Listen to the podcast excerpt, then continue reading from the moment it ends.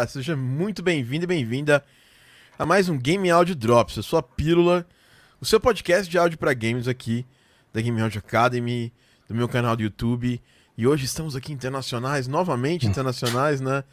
Depois de um tempinho que o Maurício não participa lá do Canadá, hoje nós temos uma participação especial diretamente de Los Angeles. Ele que é brasileiro? Brasileiro da onde, Bernardo? Eu sou de Brasília. Brasileiro de Brasília. É. Bernardo Passarinho tá aqui com a gente hoje para falar de sound design, para falar um pouco também do trabalho que ele tá fazendo junto à galera da Exany Audio, uma das maiores produtoras de, de áudio para games. Eu lembro até hoje, numa GDC longínquo aí, ver uma palestra do Richard Ludlow, né, que é o, um, dos, um dos sócios lá da Exany Audio sobre negociação. Foi muito útil essa palestra na minha, na minha carreira, assim. Eu, eu voltei para o Brasil aqui munido de bastante experiência para negociar, não só com a galera aqui do Brasil, mas com a galera de fora também, com a galera Uhum. de outros países, não só dos Estados Unidos, né? Ele, ele a, a Exany Audio, ela faz, faz um trabalho fantástico, né? No, no mundo inteiro. Lembrando que você está assistindo esse podcast, não esquece de dar aquela fortalecida, o seu like ajuda bastante, né? E no final até te ajuda também, porque gente- sempre que a gente bate 50 likes no, no podcast ao vivo, a gente faz um sorteio de um plugin, alguma coisa. Na Opa. vez passada a gente, a gente a gente mandou aí um plugin do Rembach para quem tava pra, a gente ia sortear um plugin do Rembach, dessa vez a gente vai sortear esse mesmo plugin. E eu queria falar, Bernardo, já começando, é, você vai ganhar também esse plugin aí, é um plugin de é um synth, né? É um synth sampleado, né, que o Rembach fez para para Spitfire Audio. E não sei, talvez seja útil aí para você no seu dia a dia aí. a Sem gente dúvida. usa muito, a gente usa muito synth, eu uso muito synth para fazer meus efeitos sonoros, provavelmente você também em algum momento aí você usa os os synths como é, como base, e ainda mais esse que é um plugin que o Rembach fez é, com baseado nos, na- nas toneladas de modulares que ele tem lá no estúdio dele. Então é algo assim, né? Tipo, é diferente, né? Você pegar um plugin é, de síntese, né? De sintetizador, baseado no, no sintetizador que é fácil de achar, ou que é fácil de desenhar ele no, no soft synth, outra coisa é pegar no modular que ele gera milhões de, de possibilidades diferentes de trabalho, né? E, e eu acho muito legal esse plugin do Rembar. É, bom, Bernardo, primeiro queria agradecer em nome da Game Audio Academy, em nome dos- da galera que acompanha a gente aqui no, no Insta e no YouTube, a sua presença aqui com a gente. Daqui a pouquinho a gente entra ao vivo no Insta, fica um tempinho lá e sai também. É, a gente sempre faz isso, né? Ah, e eu queria, queria te agradecer e falar um pouco. co- que é, é, cara, quantos anos você tem? É, a galera te conhecer um pouco melhor, assim.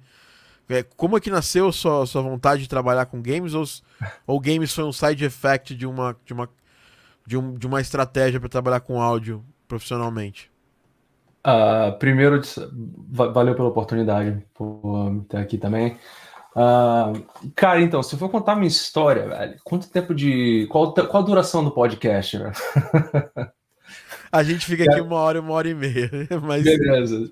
Seu se tiver tempo. continuação. Então, cara, ah, eu sempre curti videogame. ah, meu pai tinha um Atari. eu lembro quando ele comprou uma- o Master System primeira vez em casa. Então, eu sempre, sempre fui meio que apaixonado por videogame. Eu só nunca pensei que eu podia tornar isso uma carreira, saca? Então, ah, foi bem mais pra frente na minha carreira que eu realmente decidi trabalhar com game. E comecei, na verdade, profissionalmente tem dois anos, mais ou menos. Ahn, eu tenho 38 anos agora. E eu, eu decidi trabalhar com games com 35, 30, e 36. Eu estava trabalhando aqui nos Estados Unidos já com, com pós-produção. Trabalhei com música um tempo, aí passei para pós-produção. Passei um tempo trabalhando com, com dublagem. E, e aí comecei a fazer mixagem também. Com mixagem comecei a aprender sound design. E eu sempre tive um, um- certo receio de entrar no mundo do game, porque eu sempre tive um- aquela. Eu não sabia muito de, de linguagem de programação. Isso sempre foi uma dificuldade para mim. Ah, aí com o tempo, eu fui vendo o, a importância o, e, o, e o futuro que, o, que os games, que o áudio não linear tem comparado com, com, com o áudio linear. Né? Se você pensa em termos de, eh, de evolução de tecnologia dentro da pós-produção, um, a gente tem surround desde os anos 50. Então, desde lá, o que a gente fez foi acrescentar mais falante, mais falante, mais falante. De 2012 para 2020, a gente botou mais quatro falantes, agora um teto, a gente tem Atmos. Um, enquanto as possibilidades de trabalho, de criação de, de, de áudio dentro do, do, do, de um formato não linear, ela é muito mais promissora atualmente e tem muito mais futuro, na minha opinião. E foi aí que eu falei, não, cara, tá, tá, tá na hora de, de, de investir nisso aí. E aí eu comecei a fazer um monte de redesign, comecei a fazer um monte de som aqui e aplicar para um monte de estúdio, estúdio que eu não tinha a menor chance de entrar na época. Mas aí dois anos, saca, trabalhando, investindo nisso aí, um, aí eu finalmente consegui uh, entrar no Hexany uh, em 2020, em abril de 2020, cara, no começo da pandemia, cara. Uh, e aí, foi assim que começou, né? Que, que, que eu cara, que loucura, velho. Que loucura, é. velho. Desculpa, eu já tinha trabalhado com, uh, com videogame, mas fazendo uh, edição de diálogo e gravação de, de diálogo para game, mas não design. Para algum jogo específico, você pode falar? Posso. Primeiro, primeiro jogo que eu trabalhei foi Call of Duty. Assim, foi. começou, começou mal, assim, começou, começou pequeno. Vou começar. Mas, mas, tipo assim, foi totalmente por acaso, cara. Eu tava no. Eu tava procurando já essas, essas gigs de, de, de videogame, e aí eu tava no Facebook, e aí o presidente de uma companhia aqui chamada Formosa, não sei se, tá, se você deve conhecer. Conhece, conhece. É, ele postou no Facebook, estão precisando de editor de diálogo para trabalhar com a gente, freelance aqui. Eu falei, beleza, aí eu, aí eu fiz o teste para eles, aí eles aprovaram. Aí a primeira coisa que se mandaram, tipo assim, eu abri o arquivo e falei, Call of Duty. Caramba, velho. Foi. Como assim, né, velho? Como assim, Call Foi um choque, uma surpresa, assim. E aí. E, e, aí fiz alguns jogos para eles, mas uh, apesar de eu gostar bastante de fazer uh, edição de diálogo, fazer só edição de diálogo é um processo que eu achava meio cansativo, eu queria uma coisa Meu mais Deus, criativa. Cara. É, então... Eu tenho muitos amigos que trabalham nas duas principais companhias, né, que, que, que cuidam disso para principalmente a parte de localização, né, que é a é a Lionbridge e a Keywords, né? Uhum. Keywords, um grande amigo meu de muitos anos, o Cristiano, é, ele é studio manager da Keywords aqui no Brasil, né? O estúdio dele foi comprado pela Keywords, né? Que era o Maximal Studio. E tem o Cauê, né? O Cauê Lemos, que é meu brother de F-Mode, tal. Foi o cara que, que me, me me ajudou muito a aprender F-Mode. Uh, e aí ele migrou de carreira. Ele era um, ele era audio director de uma empresa aqui no Brasil de áudio, de games, né, na verdade, não é de áudio, de games. E aí ele migrou para para trabalhar com, com, com, com diálogo. É uma área que tem muita demanda. Eu acho que, Sim. inclusive, aqui no Brasil, é, é, vira e mexe me procuram para indicar alunos ou pessoas que estão prontas para fazer o trabalho de edição, e recentemente até indiquei um aluno, o Ivo trabalha lá na Keywords agora, e ele é um dos responsáveis, um, não é mais nem, ele não é mais nem o cara que faz 100%, ele, ele tem pessoas trabalhando com ele, fazendo a pós de áudio para jogos, porque muitas vezes o diálogo ele vem, ele vem sem processamento, ele, ele, ele tem um processamento lá fora, e uhum. quando você traduz aqui para português, quando você faz uma dublagem, você precisa processar ele com a mesma às vezes com a mesma chain de plugins, às vezes não, né? Sim. E, e isso faz bastante diferença, né? Porque você precisa fazer um negócio bem feito para ficar consonante com as coisas lá fora. Cara, primeiro, tô super surpreso com a sua idade, cara. Eu tenho 39. Então a gente é da mesma geração, né? Só. E. É. Pô, que, que, interessante. Então quer dizer que você primeiro decidiu, vou trabalhar com áudio. É, como é que foi? O Bernardo decidiu ir para eu vi que você estudou no SAI, né? Que é o mesmo lugar que um outro, um outro, um outro brother meu, meu um dos meus melhores amigos aí, o Maurício Ruiz, estudou no SAI também, né? Ele tem, ele tem a nossa. Tem, tem próximo da nossa cidade também. E ele, ele mora. Só que ele foi pro Canadá e ele trabalha na China Pit. E Pô, você trabalha na Exxon. Ou seja, são duas, é. duas companhias grandes, né, é, bacanas de, de audio design para jogos. E como é que foi essa, essa, essa, essa, trajetória entre você sair do Brasil, você já trabalhava aqui é, antes de, de ir para fora? É, como, é, como é que foi essa trajetória sua? E, e quão difícil foi, quão importante foi você se mudar? Você acha que se você tivesse ficado no Brasil, talvez teria rolado também?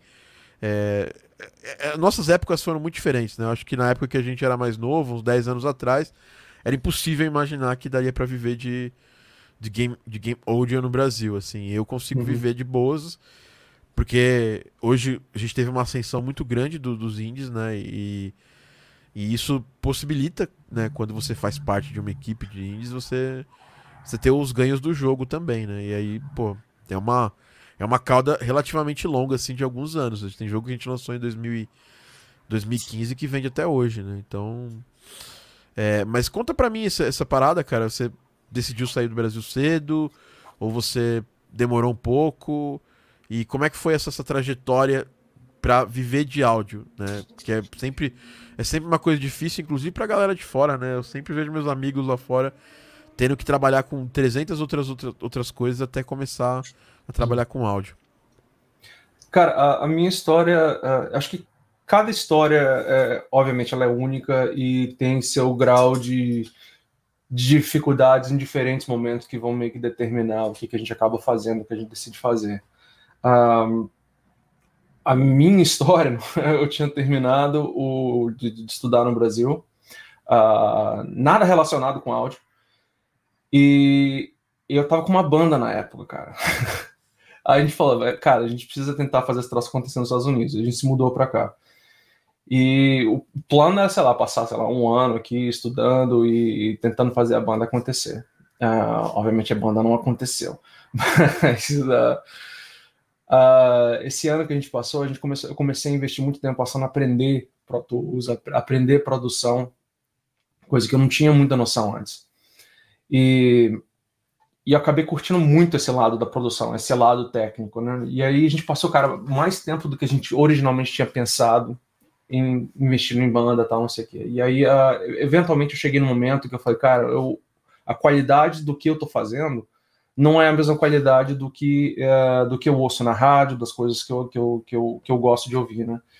E parte disso é falta no conhecimento técnico. Eu falei, cara, eu preciso fazer uma escola de áudio. Aí eu fui para SAI em 2000 13, eu acho.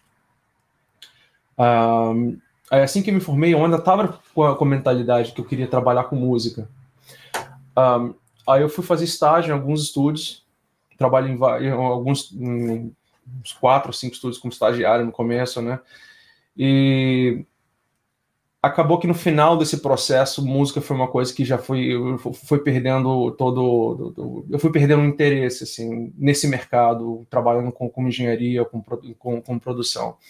Uh, assim, é, é, pessoal, né, como falei, cada um passa por experiências que acabam determinando, né, o que você quer fazer, né, do que você gosta, que você não gosta, e eu acabei caindo numa num estúdio de, de dublagem, eu estava fazendo uh, uh, só a, a, correção, a edição de diálogo.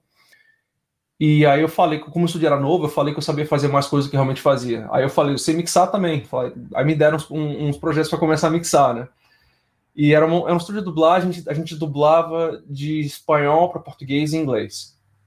Aí eu comecei nessa área, cara. Comecei a fazer dublagem, mixagem. Já estou fazendo mixagem de dublagem, comecei a trabalhar também com com filme, né? Aí comecei isso a pegar morando, um monte de filme. Isso indie. morando nos Estados Unidos. Já morando aqui. Isso tudo, tudo foi aqui já. Uh, aí comecei a trabalhar com filme indie, e aí eu comecei a perceber, pô, a qualidade desses filmes, por mais que o diálogo esteja, esteja bom, nunca soou como um filme produzido de Hollywood, né? E aí eu comecei a tentar descobrir o porquê em relação ao áudio não estava chegando lá. E aí eu descobri, pô, cara, tem sound design, tem foley, tem ambiência, tem uma tonelada de processos que são que acontecem nesse meio tempo, né? E aí foi quando, tipo, bateu o sound design e falei, cara, isso aqui é, isso aqui é sensacional, cara. É um processo criativo, um negócio legal de fazer. E acho que em 2017, mais ou menos, cara, fui numa, numa exposição aqui de realidade virtual. É um troço legal, chama The Void, não sei se você já ouviu falar. Já Mas, ouvi, já é ouvi, já ouvi. É, é, é maneiraço, tem vários, vários filmes e tal, né? Cara, é, é, muito, é sensacional. Então, você escolhe a simulação que você vai fazer. Aí eu tava com meu pai, com meu irmão, cara. Aí você põe o capacete, você põe a veste, você pega uma armazinha de plástico. Aí quando começa a simulação, a gente fez o Guerra nas Estrelas. Aí eu olhava, pro, olhava meu irmão, olhava meu pai, eles pareciam. Até meu, eu parecia que eu tava vestido com, com armadura de Stormtrooper, né? Eu falei, cara, que legal isso aqui. E, e, é um negócio muito legal, que abre a porta, você anda pela porta, não é com um espaço aberto e você sai viajando. Então, tipo, aquilo lá, eu, eu, comecei, eu só ficava, eu só prestava atenção no som, cara, porque eu achava tão interessante, tipo assim, cara, a imersividade do, do, do, do da, da simulação, né? Sim, é uma experiência falei, fantástica, né? É, eu falei, cara, isso aqui é o futuro. Assim, não necessariamente é o futuro eu vou fazer, não foi tão simples assim a decisão, mas foi o, o que me levou ao, a, a dar esse passo em direção ao game, porque eu, foi quando eu percebi que o áudio não linear tinha possibilidade de um futuro bem mais uh, bem mais diverso do que o áudio linear, né? E aí foi é, quando até, até, até do ponto de vista de estudo, né, cara? Eu também estudei áudio muito cedo, é, mas eu fui, estudei bem mais cedo que você. Eu era um moleque muito curioso, né? Então em 99 eu fui estudar áudio no meio de um montão de velho técnico de som numa escola aqui de São Paulo, bem tradicional de áudio que eu ia ver. E aí eu descobri o melhor e o pior do áudio, assim. Eu descobri que eu já não queria. Logo lá no, no ano 2000 eu já saquei que eu não queria trabalhar com banda, porque era muita treta e era muito ego, assim, muito alto. E eu decidi que eu queria criar sozinho as coisas. E, bom, morando aí, trabalhando com dublagem, como que, que eh, você se você começou a se preparar para trabalhar com áudio, né, para games? Você começou a, a querer fazer um shift na sua carreira. Uhum. E você falou essa questão da programação. Eu aqui e o pessoal que eu conheço que trabalha com audio design mesmo só, a gente tem um contato com a programação. É... Por exemplo, eu tenho mais o contato com middleware. Eu, eu até sei programar. Mas, mas eu não mexo, eu não abro uma Unity, uma Unreal há muito tempo. Eu sei que tem projetos que tem essa, essa necessidade, mas aqui, pelo menos na minha pipeline, na pipeline de, de amigos como o Maurício, por exemplo, não é algo tão comum. É, você chegou a estudar programação para poder trabalhar com, com audio design ou você focou 100% em fazer bons, bons, bons redesigns para chamar a atenção da, das empresas durante os processos seletivos?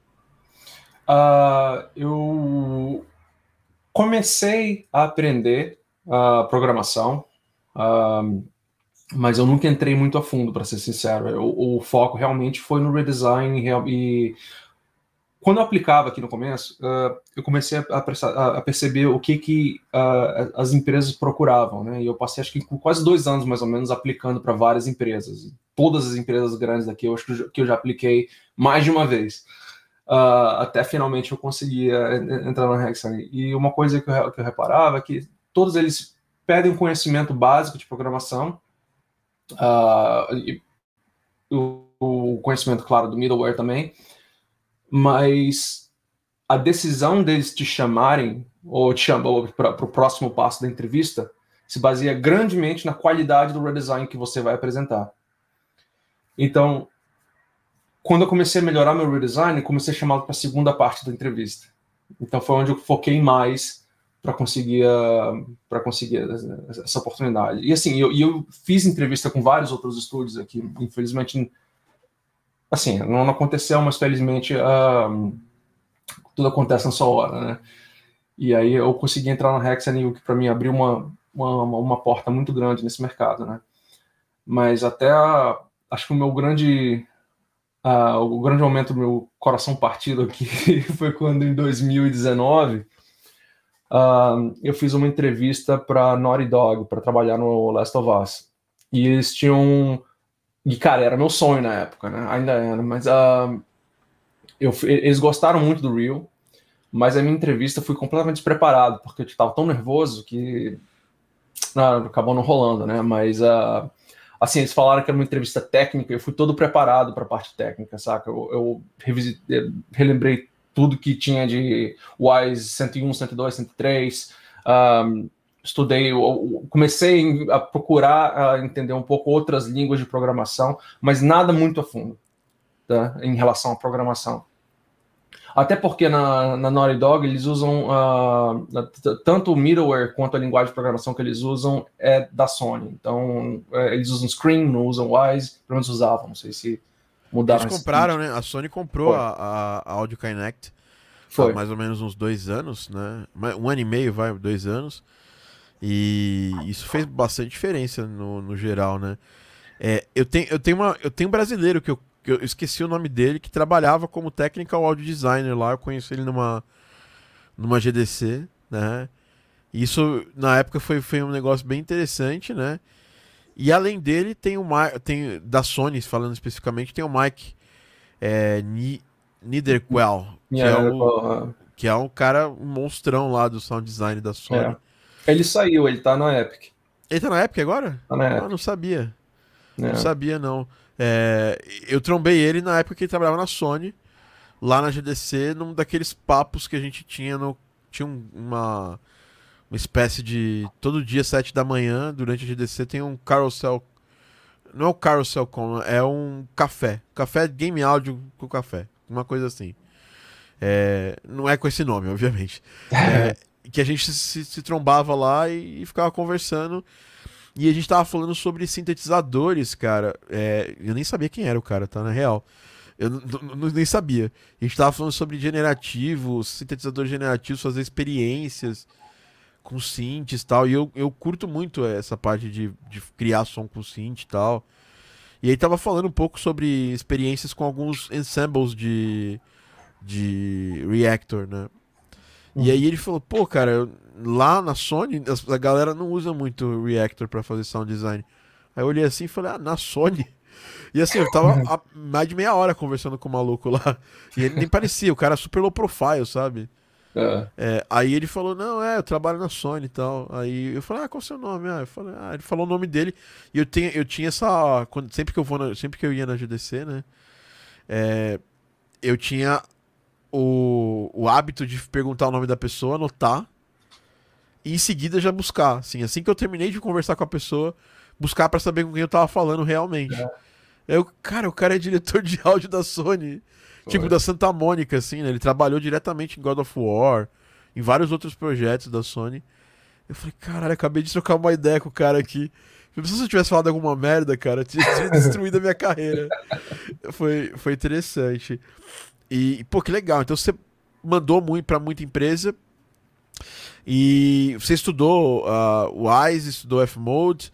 Uh, hoje, efetivamente. Desculpa, uh, eu, foquei, eu foquei no WISE, eu acabei no, no, no, no trabalhando no, focando no, no, F-Mode, porque acho que o, o foco da. Tipo, é, exato, era o que eu estava procurando. Então eu acabei não investindo muito tempo no, no, no F-Mode. É, o, o WISE ele é o foco ainda do, dos, dos AAA, né? Uhum. Até segunda ordem, né? Eu sinto que assim.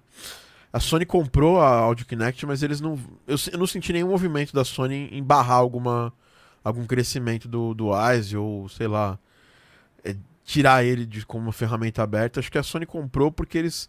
Eu lembro muito, muito bem quando eu depois, é, conversando com esse meu amigo que era.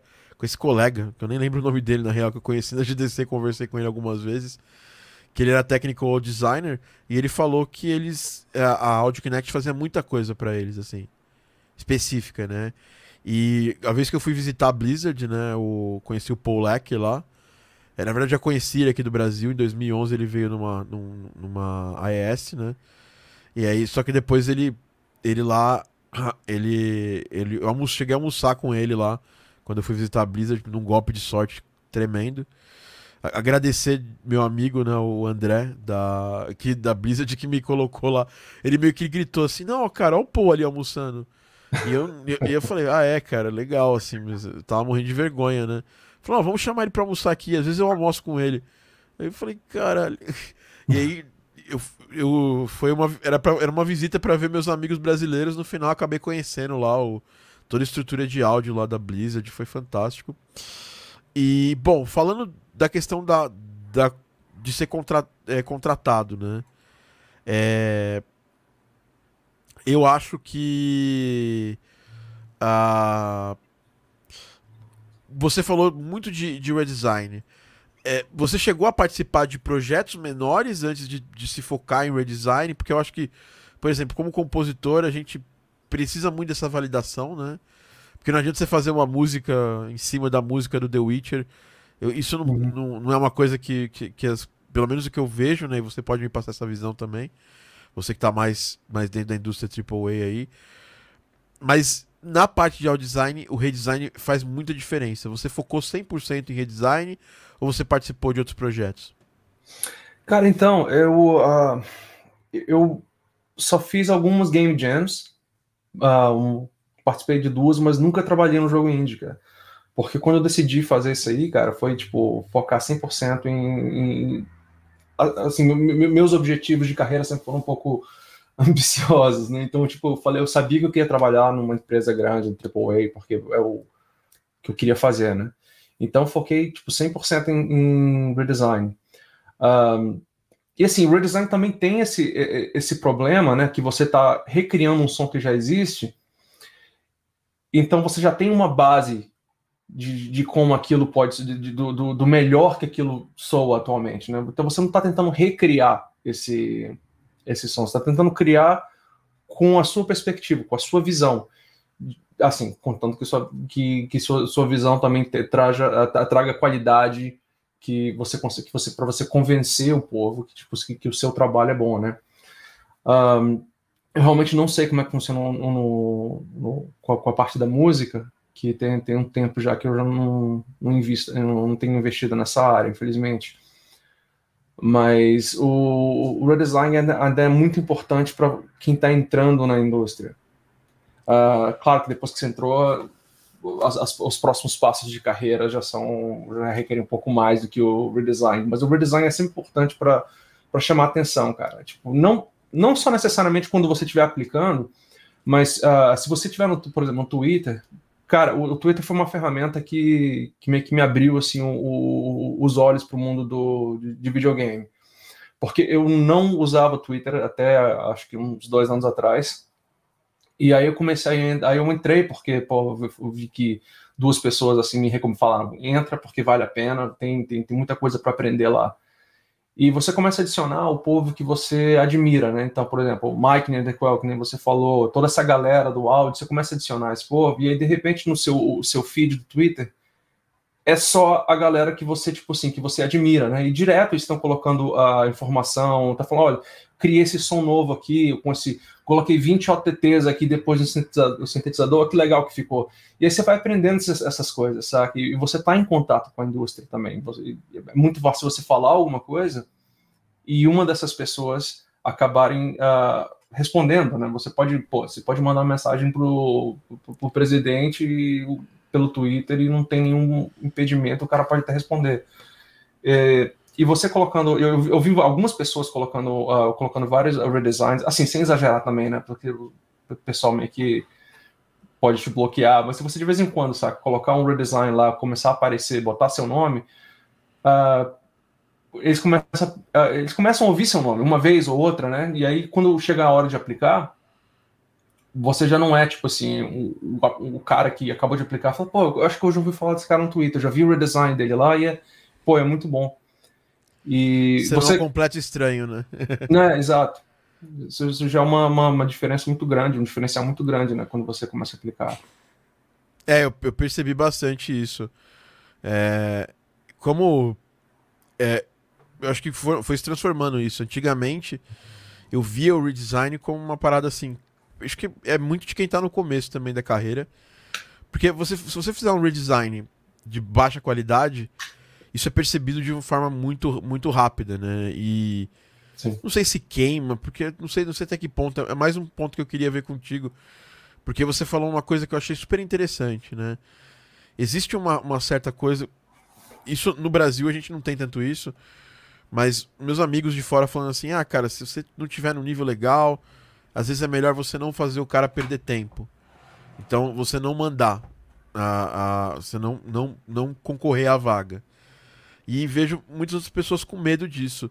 E pelo, pelo que eu entendi aqui, no seu caso, você foi foi melhorando o seu nível de acordo com a quantidade com, a, com, as vagas que você foi aplicando. Então você foi quanto mais você foi aplicando, melhor você foi você foi, você foi tendo a percepção que não estava rolando no começo. Uhum. Aí depois, sei lá, depois de um tempo começaram a te chamar e aí você não ia até o final até, até você, você conseguir. É, você acha que, que, é, que mesmo para o iniciante, quando surge uma vaga dessa, é, é importante ele, ele, ele concorrer para saber como ele tá? Ou você acha que ele precisa retrabalhar, trabalhar bastante os redesigns dele, é, ver que ele tá num nível é, é, legal, assim, comparado com todas as outras pessoas que postam?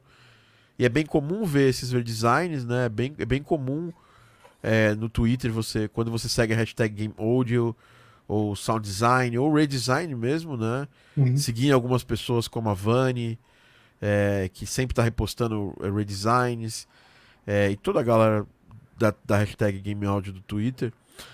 É, mesmo no, no, Insta também agora o pessoal está apostando bastante. Você acha importante ter um parâmetro de comparação né? E aí talvez, sei lá, um professor, alguém que é mais experiente, que, que te ajude a, também a, a, ter essa noção, antes de, de começar a correr atrás das vagas? Ou você acha que é mete o louco mesmo e começa a mandar e aí com o tempo você vai melhorando? Porque eu ouvi isso de uma pessoa da indústria, eu não vou, não vou entrar em detalhe o nome, uhum.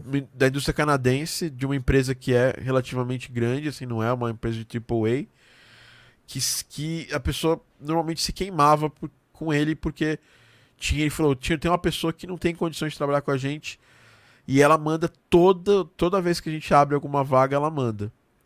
E, e isso me chateia, porque a pessoa não se toca que ela ainda não está no nível legal de, de concorrer à vaga tal, e eu fiquei, voltei com isso na cabeça. No meu caso, quando eu abro vaga, assim, é só. Eu, eu já abri vagas aqui para pessoas trabalharem comigo. Agora eu tenho estúdio, então eu trago gente para trabalhar comigo, né? É, invariavelmente, todos os projetos praticamente. E assim, se a pessoa não tem noção, tudo bem, é só. Eu só não, não, não dou encaminhamento nisso, mas. É, eu não levo isso, eu não tomo isso como pessoal, é um negócio meio RH, assim, não vou queimar as pessoas. Não, até mas porque eu, é eu legal. É meio pessoal, né? É, é, que assim, esse cara é meio indie, então pode ser um negócio uhum. específico dos indies. Queria a sua opinião sobre isso. Cara, às vezes pode ser até legal na, na, na, na, tua posição, você vê o cara mandou uma parada que a qualidade não tá legal, ele aplicou de novo e a qualidade, pô, melhorou, esse cara tá melhorando. Isso mostra uma certa parte de uma, da, da, da personalidade daquela pessoa que tá, que tá aplicando. E acho que descobrir a, a personalidade é a maior dificuldade que o, que o, que o pessoal que está contratando uh, tem, né? Porque eles estão mais, mais interessados, no final das contas, em, em contratar alguém que é bom mas que é fácil de trabalhar, do que alguém que é, que é muito bom, mas é muito difícil de trabalhar.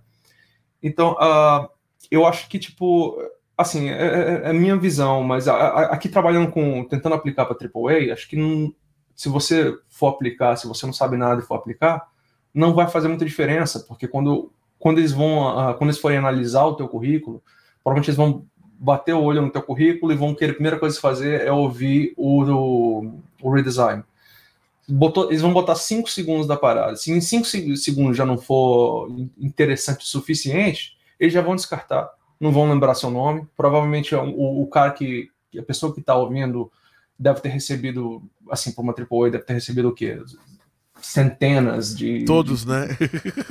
é, eles não vão lembrar do, do, da, daquele nome, daquele cara que não. daquela pessoa que não, não se destacou naquele momento, né? Uh, realmente com indie pode ser, pode ser um, um mercado um pouco diferente, né? É, que é um, é um mercado muito mais uh, pessoal. Mas acho que depende. É complicado dizer, porque depende muito de quem está recebendo a, a, sua aplicação, né? Cê, cê, eu já, já ouvi de, de, de, dos recrutadores aqui, né? Que, pô, os caras querem ver o pessoal mandando, porque mostra dedicação, porque quer trabalhar naquela companhia mas tem gente que vai pegar e vai falar, nossa, esse cara aqui, olha, ele não botou essa vírgula no lugar correto, não, esse cara não presta atenção. Sabe, então, cada, cada recrutador vai ter o seu, o seu ponto de vista e a gente tem que passar por esse pessoal e cair nas graças deles para passar para a próxima fase. Então depende muito de, de vários fatores, incluindo sorte. Uh, acho que nesse caso, eu não sei como é o mercado no Brasil, cara, todo meu trabalho começou É, com áudio começou aqui. Mas eu acho eu acho super válido, cara. Aparecer uma, uma, uma, oportunidade, aplica. Até porque acho que aplicar para trabalho também é uma forma de arte. Saca? Você tem que saber escrever uma, uma carta de. Como que me chama? Uma cover letter, né? uma, uma carta de. Uh, uma carta de apresentação. Uma carta de apresentação e a, a, sua linguagem, o jeito que você escreve, tem que chamar a atenção da, da, daquela pessoa. Se você resolver aprender a escrever esse tipo de carta e como preparar seu currículo só quando você se acha que está pronto para começar a aplicar, você vai encontrar uma outra barreira, que é descobrir como, como chegar ao, ao teu recrutador numa linguagem que ele vai considerar sua, sua aplicação interessante o suficiente, né? Mas então, isso não, mas isso não, não, não elimina você pelo menos estudar um pouco antes de mandar, né? Pensar um pouco, né? Porque às vezes a pessoa vai lá, e isso eu acontece direto aqui, porque a gente recebe muita, muita mensagem né, da, de pessoas querendo trabalhar com, com a gente, né? E hum. normalmente são, são, é, é, são uns, uns cold calls, assim, meio. A pessoa não pensou antes de mandar aquilo, sabe? É, é assim, a pessoa meio que tá demandando. Uma vez eu recebi uma mensagem do menino que é, eu, eu conheço, conheço ele até hoje, tá? Ele, ele mudou, tá morando lá em, lá em Londres, tal, parou acho que de trabalhar com game audio. É, ele mandou uma mensagem assim pra mim. Pô, fala aí, beleza? E eu não tinha estúdio na época, eu era uma pessoa só, né? Então ele falou, pô, quero muito trabalhar no seu estúdio, né? Eu acho que o que eu manjo aqui de Fmod, essas coisas, é, falou lá, sou bom de Pro Tools, Fmod e tal. Isso vai dar um ganho muito grande aí na qualidade das coisas aí e tal. É, bom, é, vamos fazer o seguinte. Me, me manda seu, seu endereço aí, eu quero ir aí no estúdio pra gente começar a conversar e, e fechar.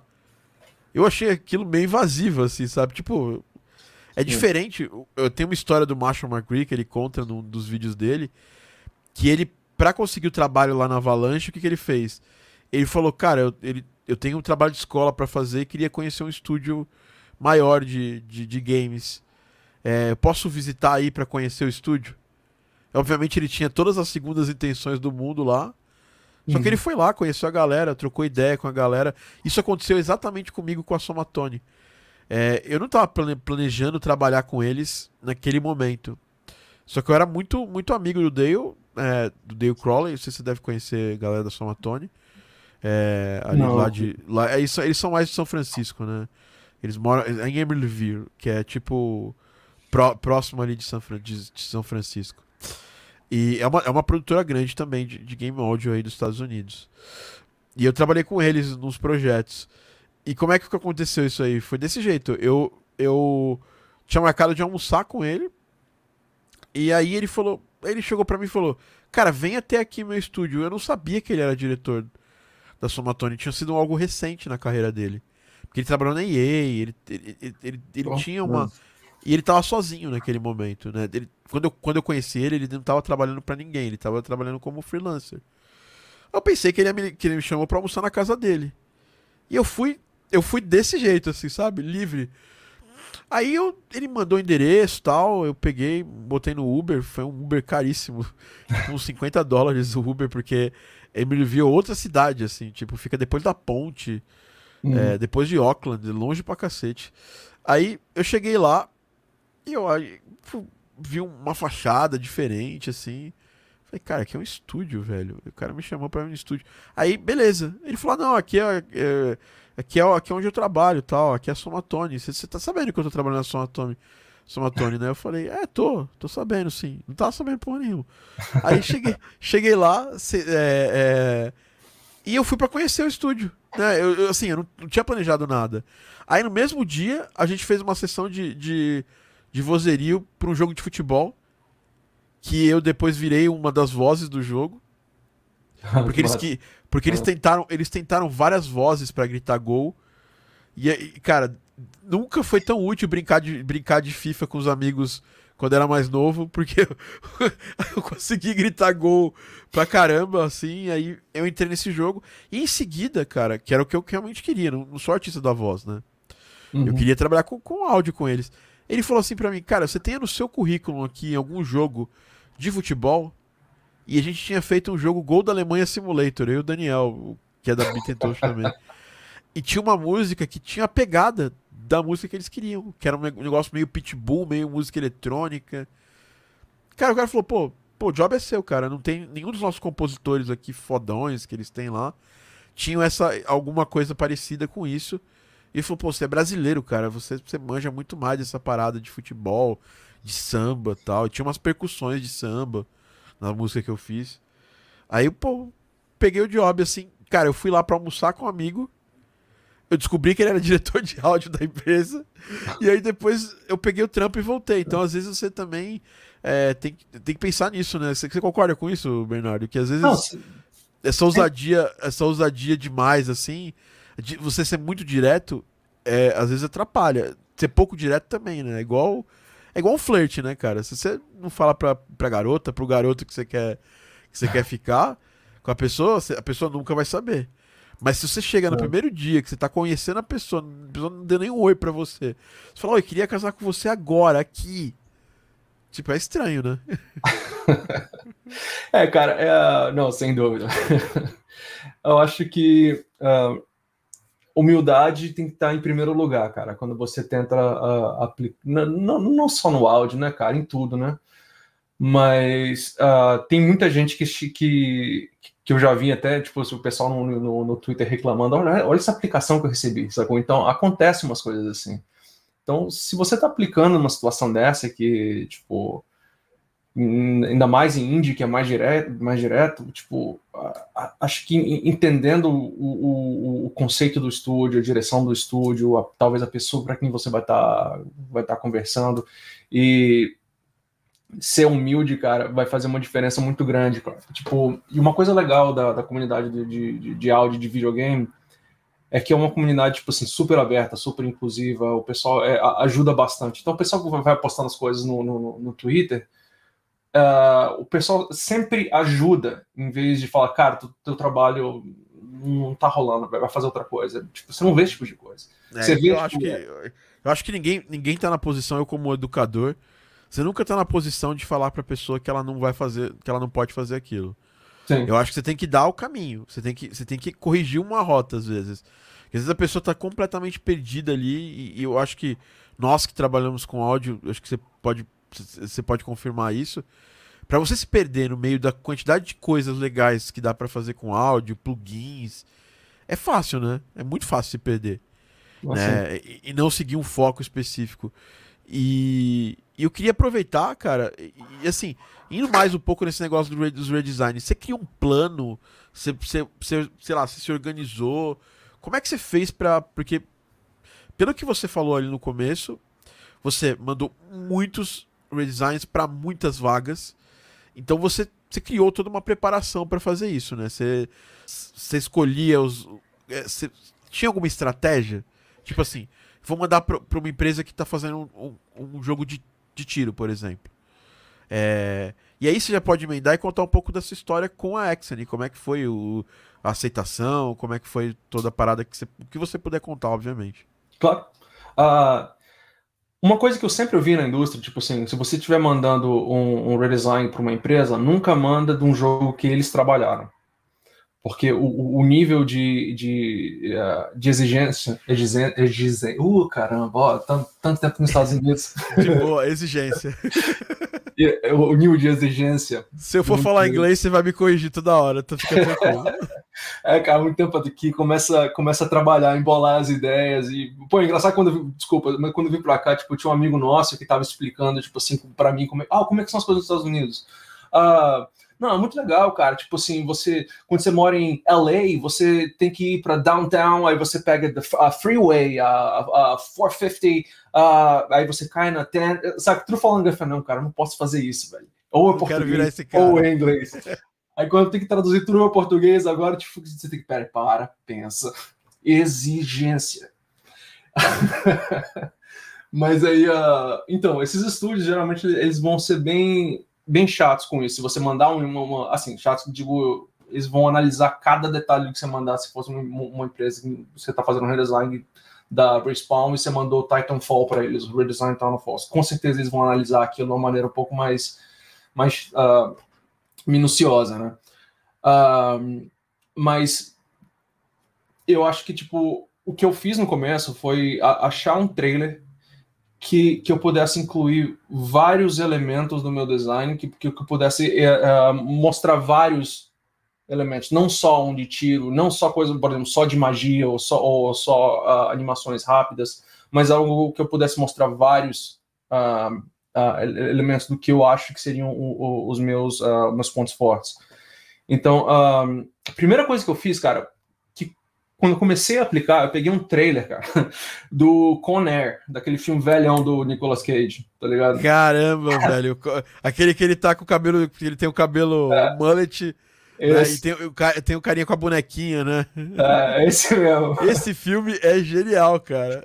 É, o melhor filme dele pra mim, cara. Eu, tipo, eu achava aquele trailer, tipo, sensacional, cara, porque, tipo, eu queria um trailer que eu pudesse meio que brincar com a parada, ser um pouco, tipo, ter um, um, um lance de comédia, assim, que acho que, que podia chamar a atenção de alguns estúdios.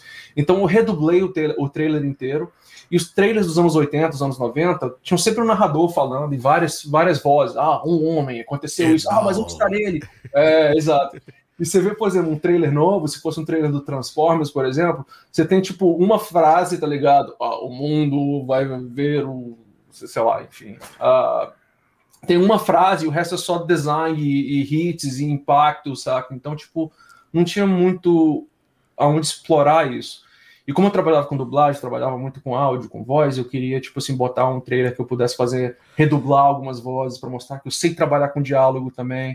Um, e aí, pô, eu reescrevi as frases inteiras, saca? Tipo, tem uma hora que o cara. Uh, Uh, o cara tá cantando uh, Got the whole world in my hands. Aí eu cantei a parte tipo got pro tools, and, saca? Tipo, fui brincando com essas frases e, tipo assim, para os estúdios que eu mandei, o, na época, apesar deles verem que, uh, que, eu, que eu acho que eu não estava pronto para entrar, porque minha experiência assim, com trabalho com, com game era muito limitada, um, eu acabei ouvindo de um ou outro pessoas, ah, seu trailer foi sensacional, mas infelizmente a gente vai seguir com outra, com outra direção. Também que funcionou. Chamou mas, atenção, né? É. Um, e aí, tipo assim, eu comecei a procurar outros trailers que pudessem ser uh, bem, uh, bem úteis nesse sentido, mas aí também é, eu não vou continuar fazendo trailer de comédia porque também não é o foco, né?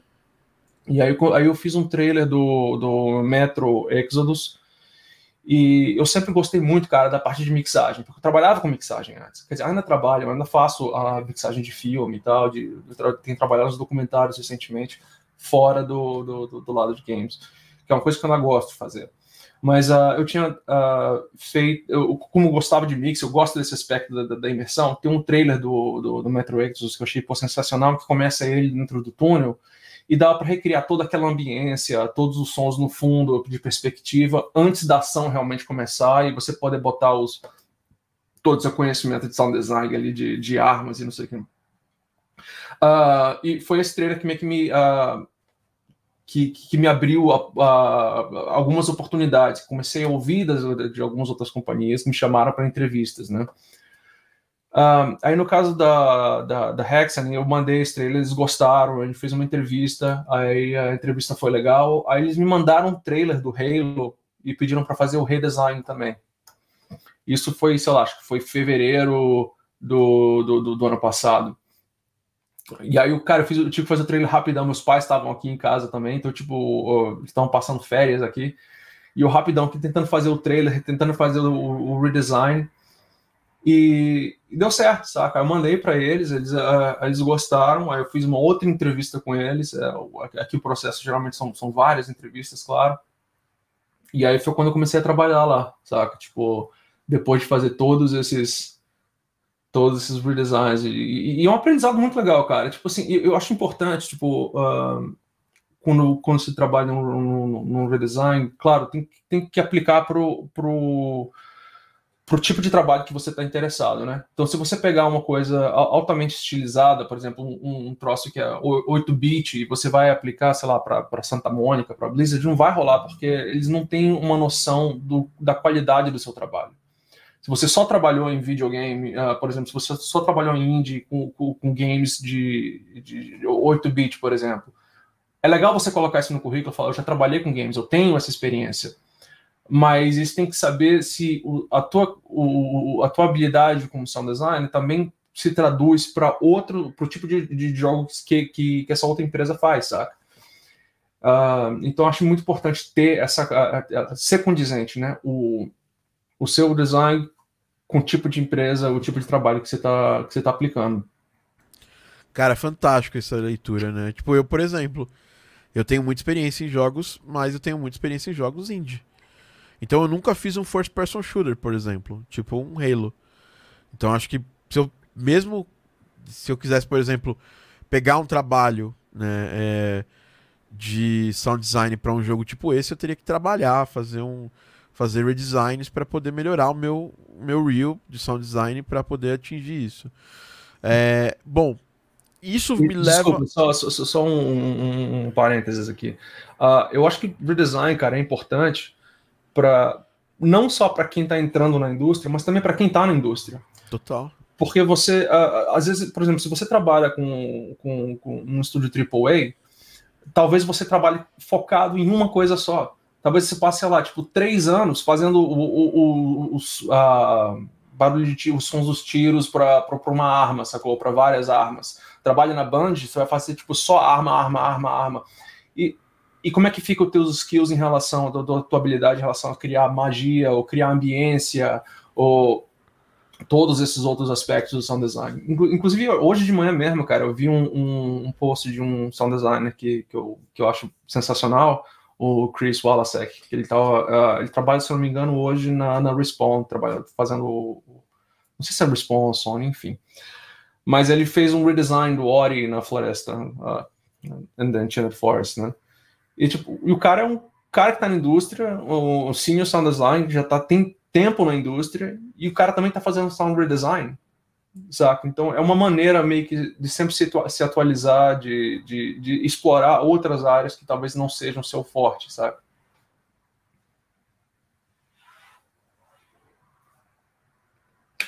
Eu concordo plenamente com você sobre isso. Eu tava aqui caçando o, o, o Twitter dele para poder já seguir para ver esse redesign. Engraçado, né, cara? Ele... Uhum. É, depois me manda o, o Insta dele. É, o Insta não, o, o Twitter dele. E, e, cara, que isso é demais. Isso é uma coisa que eu mesmo tenho feito ultimamente. Esses dias aí eu tava dando um, um curso intensivo para meus alunos e eu fiz um som sci-fi e tal, muito louco. Eu já contratei artistas 3D para criar criar é, visuais, criar animações de jogos que talvez eu nunca vá trabalhar na vida, né? Assim, em termos visuais, assim, é um jogo que talvez nunca vai existir, mas eu criei a arte original só para passar para meus alunos a possibilidade de ter um jogo em 3D, low poly, mega detalhado, meio Tron, assim, que é uma coisa que eu acho muito legal para treinar sound design. E isso me leva a, a, mais uma pergunta que eu acho importante, que é Bernardo, você acha que o sound designer? E assim, eu, eu tenho uma minha visão particular sobre isso, eu queria saber a sua. É, depois eu compartilho ela para não ficar enviesado o papo. Você acha que, os, que um audio designer ele tem um, um, estilo específico de jogo que ele se especializa ou o audio designer tem que estar tá preparado para trabalhar com diferentes estilos? As técnicas são parecidas, obviamente são diferentes para cada tipo de jogo, porque, sei lá, um jogo você vai usar mais synths, outro você vai usar mais foley, outro você vai usar uma mistura dos dois. Aí, sei lá, um jogo retro você vai usar um, um tracker, você pode usar também um synth antigo e usar muito beat crush, e usar, sabe, brincar com essas técnicas. Você acha que um audio designer completo ele, ele joga bem em vários tipos de jogos ou é, a existência de um audio designer especialista é, é, é, é, é importante? Assim, você acha que tem ou tem espaço para os dois? Eu acho que não existe um audio designer completo, saca? Porque uh, é, uma área tão grande que tipo que, que é difícil você poder focar, se especializar em todos os aspectos do áudio. Tem, tem, tem, gente que é muito bom em uma coisa e talvez não seja tão bom em outras coisas, mas isso só te dá a oportunidade de querer aprender esses outros aspectos em que você ainda não tem essa especialidade. Quando eu comecei na Hexane, cara, eu tinha feito vários trabalhos de, de redesign, essas coisas, mas eu não tinha trabalhado com sound design em games, cara, que foi parece-me absurdo, né? Mas um, e aí quando eu comecei, eu comecei a trabalhar em jogos estilo estilo League of Legends, né? Um, fiz o Marvel Super War, acho que foi o primeiro que eu trabalhei.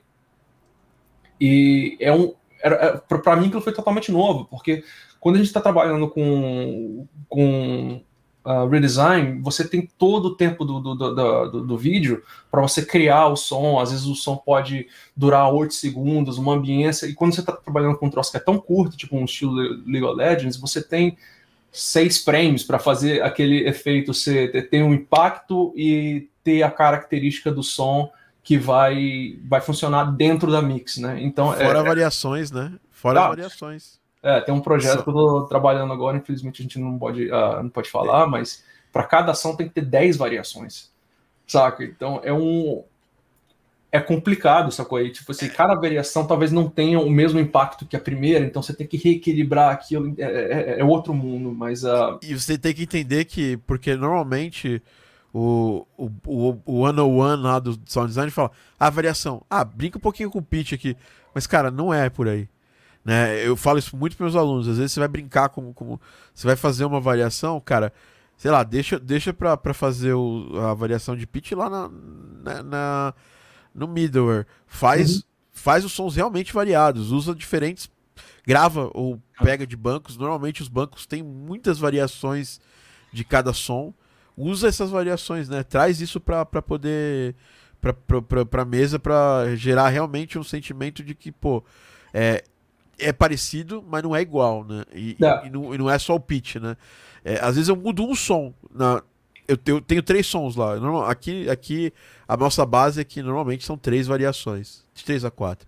E aí, quando a gente faz a. Sei lá, faço a terceira, faço a segunda, terceira variação, eu mudo, eu, às vezes eu mudo um pedaço do som específico. É, isso já dá um, um feeling de que tem uhum. alguma coisinha diferente ali. É, eu não sei se você tem feito desse jeito, mas esse é um método que eu costumo fazer. Como não, você costuma uh, fazer aí? Sem dúvida. A, a, a gente faz. Eu, eu, particularmente, prefiro fazer assim, prefiro mudar os, alguns aspectos do som. Mas o que é interessante quando você está trabalhando num som que é mais denso, você tem vários layers ali que eles não, uh, eles não aparecem tanto. Tem vários layers que dão a característica do som e alguns que são só para encher o, o, o o, o, o teu espectro uh, de frequência, né? Para dar aquele som, uh, aquela famosa cobertura. Cheio, exato. Como diz Maurício Ruiz. Vou usar essa aí. É, cobertura, eu aprendi com ele. Aí eu tenho que. Eu, vira e mexe, eu trago isso pra mesa. É, eu, eu, preciso, eu preciso reaprender esses termos. Como, como eu falei, eu aprendi todos os termos aqui em inglês, então tem que ficar traduzindo essas coisas. E às vezes, às, às vezes não funciona, cara. Pô, eu lembro quando eu tava falando com um amigo meu, tipo, nada a ver, mas enfim, uh, tentando traduzir. Ah, eu preciso comprar um, um, cabo de um quarto de polegada. falei, um quarto de polegada? É um cabo de um quarto de polegada. Eu falei, que isso? Um cabo de guitarra. Eu falei, ah, cabo de guitarra. a tradução às vezes é, não, não ajuda. Mas, enfim, em relação às variações, uh, o importante é que o som pareça diferente, uh, sem perder o impacto. Então, se você trocar só aquele, aquele pedaço do som que dá a textura que, que se destaca, às vezes é o suficiente, saca? Mas aí também depende uh, do, do, tipo de trabalho que você está fazendo. Se são três variações, você quer que os sons sejam relativamente parecidos, né? Você não quer que um se destaque muito em relação aos outros. Quando você está trabalhando com 10 variações ou, ou, ou mais, aí nesse, nesses nesse caso já é mais interessante você ter vários sons diferentes para dar esse extra, esse, esse layer extra de, de, de realismo, sabe? É um, uma das coisas que a gente tem feito por lá. É bem, bem legal a abordagem. É, eu normalmente eu não faço 10, mas eu, a gente faz o máximo 4 aqui, mas eu acho super interessante essa, esse ponto de vista. É, e, pô, vou começar também a fazer desse jeito. É, bom, aí próximo, próximo passo do nosso papo, acho que você já falou da importância do, do, dos redesigns, né? É, middleware, você tem usado? Porque assim, a gente. Eu, eu, eu, eu sei que como funciona nas nos grandes empresas e tal. Tem muita gente. É, é aqui na minha, no meu próprio estúdio aqui eu faço isso. Quando eu vou sentar para fazer um projeto, eu separo. Esse aqui vai ser o wall designer. esse aqui vai ser o cara mais technical, então vai ser o cara que vai fazer o, a implementação no middleware, essa pessoa vai fazer música, ou eu vou fazer a música junto com a pessoa e eu vou dirigir esse projeto, eu vou ser um, o, o gerente de projetos ali da, da parada, né? É, eu sei que numa empresa grande tem isso. Você já começou uhum. a botar a mão em middleware ou você ainda tá só, só pegando a parte de all design? Existe essa divisão ou todo mundo faz um pouco de tudo aí na, na, na sua equipe? É, não, existe divisão. Acho que um, acho que são, somos oito designers e dois são não, uh, somos oito designers, mais dois uh, implementadores técnicos, também fazem design, mas a maior parte do trabalho é implementação. O, o, o lance da Hexany, para quem, quem não conhece, é um, é um estúdio de áudio, a gente só faz áudio, é, música e sound design. Então a gente acaba funcionando como um estúdio de suporte, na maioria das vezes, para os outros estúdios. São alguns poucos projetos, a gente faz toda a implementação dentro do nosso estúdio. Então, quando a gente está trabalhando no League of Legends, a gente faz a implementação no estúdio e a gente passa a atualização para Riot por, por force, né? Mas a maioria dos projetos que a gente faz, a gente só faz design, manda para o cliente e eles fazem a implementação. Então, tem alguns projetos que a gente fez lá que, que eu trabalhei um pouco com implementação, mas 99% das vezes é o, eu passo para o implementador e ele inserem no jogo e aí a gente vai fazendo as modificações, eles mandam uma, um, um vídeo, a gente vai vamos mudar isso aqui, alterar esse pedaço, a mixagem, e aí eles ficam responsáveis por, por fazer essa parte. Ótimo, ótimo. Antes de eu te perguntar de, de plugins, eu, eu queria que você falasse um pouco pra gente, né? Porque, obviamente, essa pergunta vem. Ela vem junto com, com qualquer papo com o designer, né? Eu adoro fazer isso. Adoro falar, ah, tô usando esse plugin aqui para tal coisa qual que você tá usando? Aí você, tipo, é muito bom esse papo. Eu acho que é muito rico para todo mundo. É... Você no seu approach, quando você tá fazendo coisa que vai para gameplay e coisa que vai para trailer, por exemplo, você, sente alguma diferença específica? Por exemplo, quando é um jogo em 3D, a gente normalmente, não, sem, não sempre, mas normalmente a gente tenta exportar os sons em mono para não ter um problema de fase durante a movimentação do elemento na, na durante o jogo, né, em 3D. Vocês uhum. é, têm, cês, têm aí uma, um, um, guia de boas práticas para quando for fazer em game e quando for fazer trailer ou é um negócio meio vocês vão experimentando? Ah, cara, para trailer a gente sempre faz tudo em estéreo. Um... Oh, aí sim, com certeza, né? É. mas uh, mas para in-game uh, depende do cliente. Aí uh, depende do que, o, do que o cliente precisa. Alguns clientes a gente, uh, que a gente trabalha, a, gente, uh, a Hexen trabalha bastante com a Tencent e com a NetEase, que são duas gigantes chinesas do, do, do mundo de games, né? Mundiais, né? A Tencent é. é a maior empresa de games do mundo sem ser uma empresa de games específica, né? é, o que, o que é incrível, né? Eles falam, compra isso aí, vai comprando isso aí, compra Riot também, compra... É enfim, cara, é uma, é uma, empresa gigantesca. E a gente trabalha em vários jogos para eles em que os requerimentos são diferentes. Então a gente pode tem, tem jogo que é, que é estilo League of Legends que a gente manda tudo em estéreo. Tem o League of Legends mesmo a gente manda tudo em mono. Uh, então varia bastante. Tem uh, dependendo do, do, da qualidade que eles querem pro, pro, pro o, o, espaço que eles têm, porque a maioria dos jogos da Tencent da NetEase são jogos de, de, de celular, né? Então existe um, um, um limite do, da, da, qualidade de áudio que a gente pode mandar, porque é processamento né, e espaço no jogo. Mas uh, vários deles são 4416, outros 4824, 4816, varia bastante, dependendo realmente do, do, do, do que a gente está procurando, cara. É, e, e, esse, esse, é um, esse é um ponto de discussão na própria indústria, né? Ah, o jogo é em 3D, eu, eu, eu, o meu, meu sound effect tem que ser sempre mono. A resposta é, nem sempre.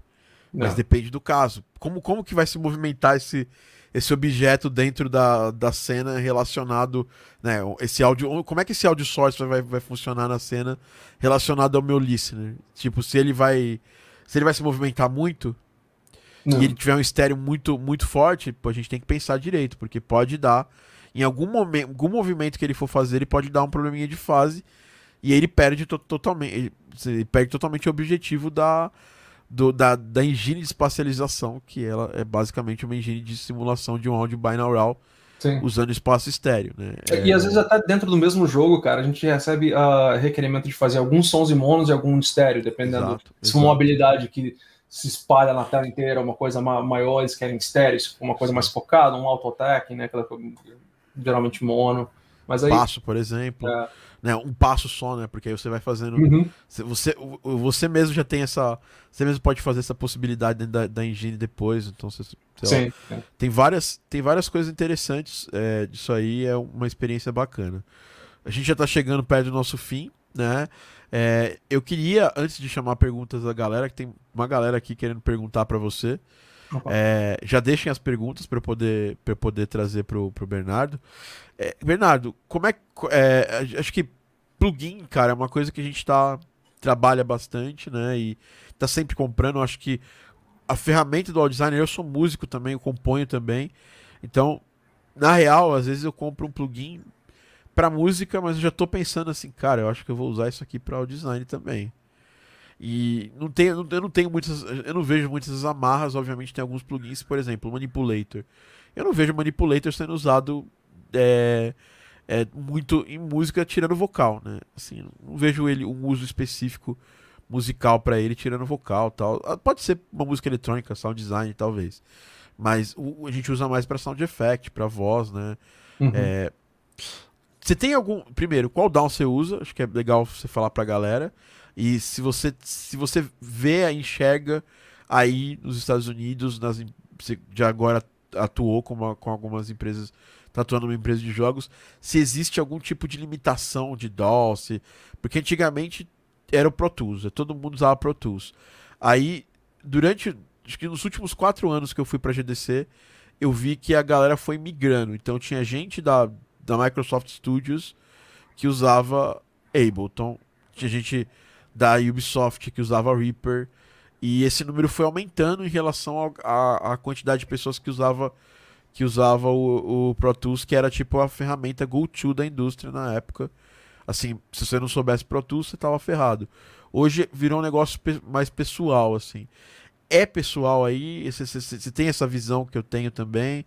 É legal trazer uma outra, uma outra visão. E é, eu queria que você colocasse aí é, quais plugins você tem usado mais aí? É, por exemplo, uh, de efeitos, se você usa algum synth, é, quais, quais seu equalizador preferido, se você tem alguma suíte de multi-effects, tipo Sound Toys aí que você gosta de usar, synths é, também se você, você usa.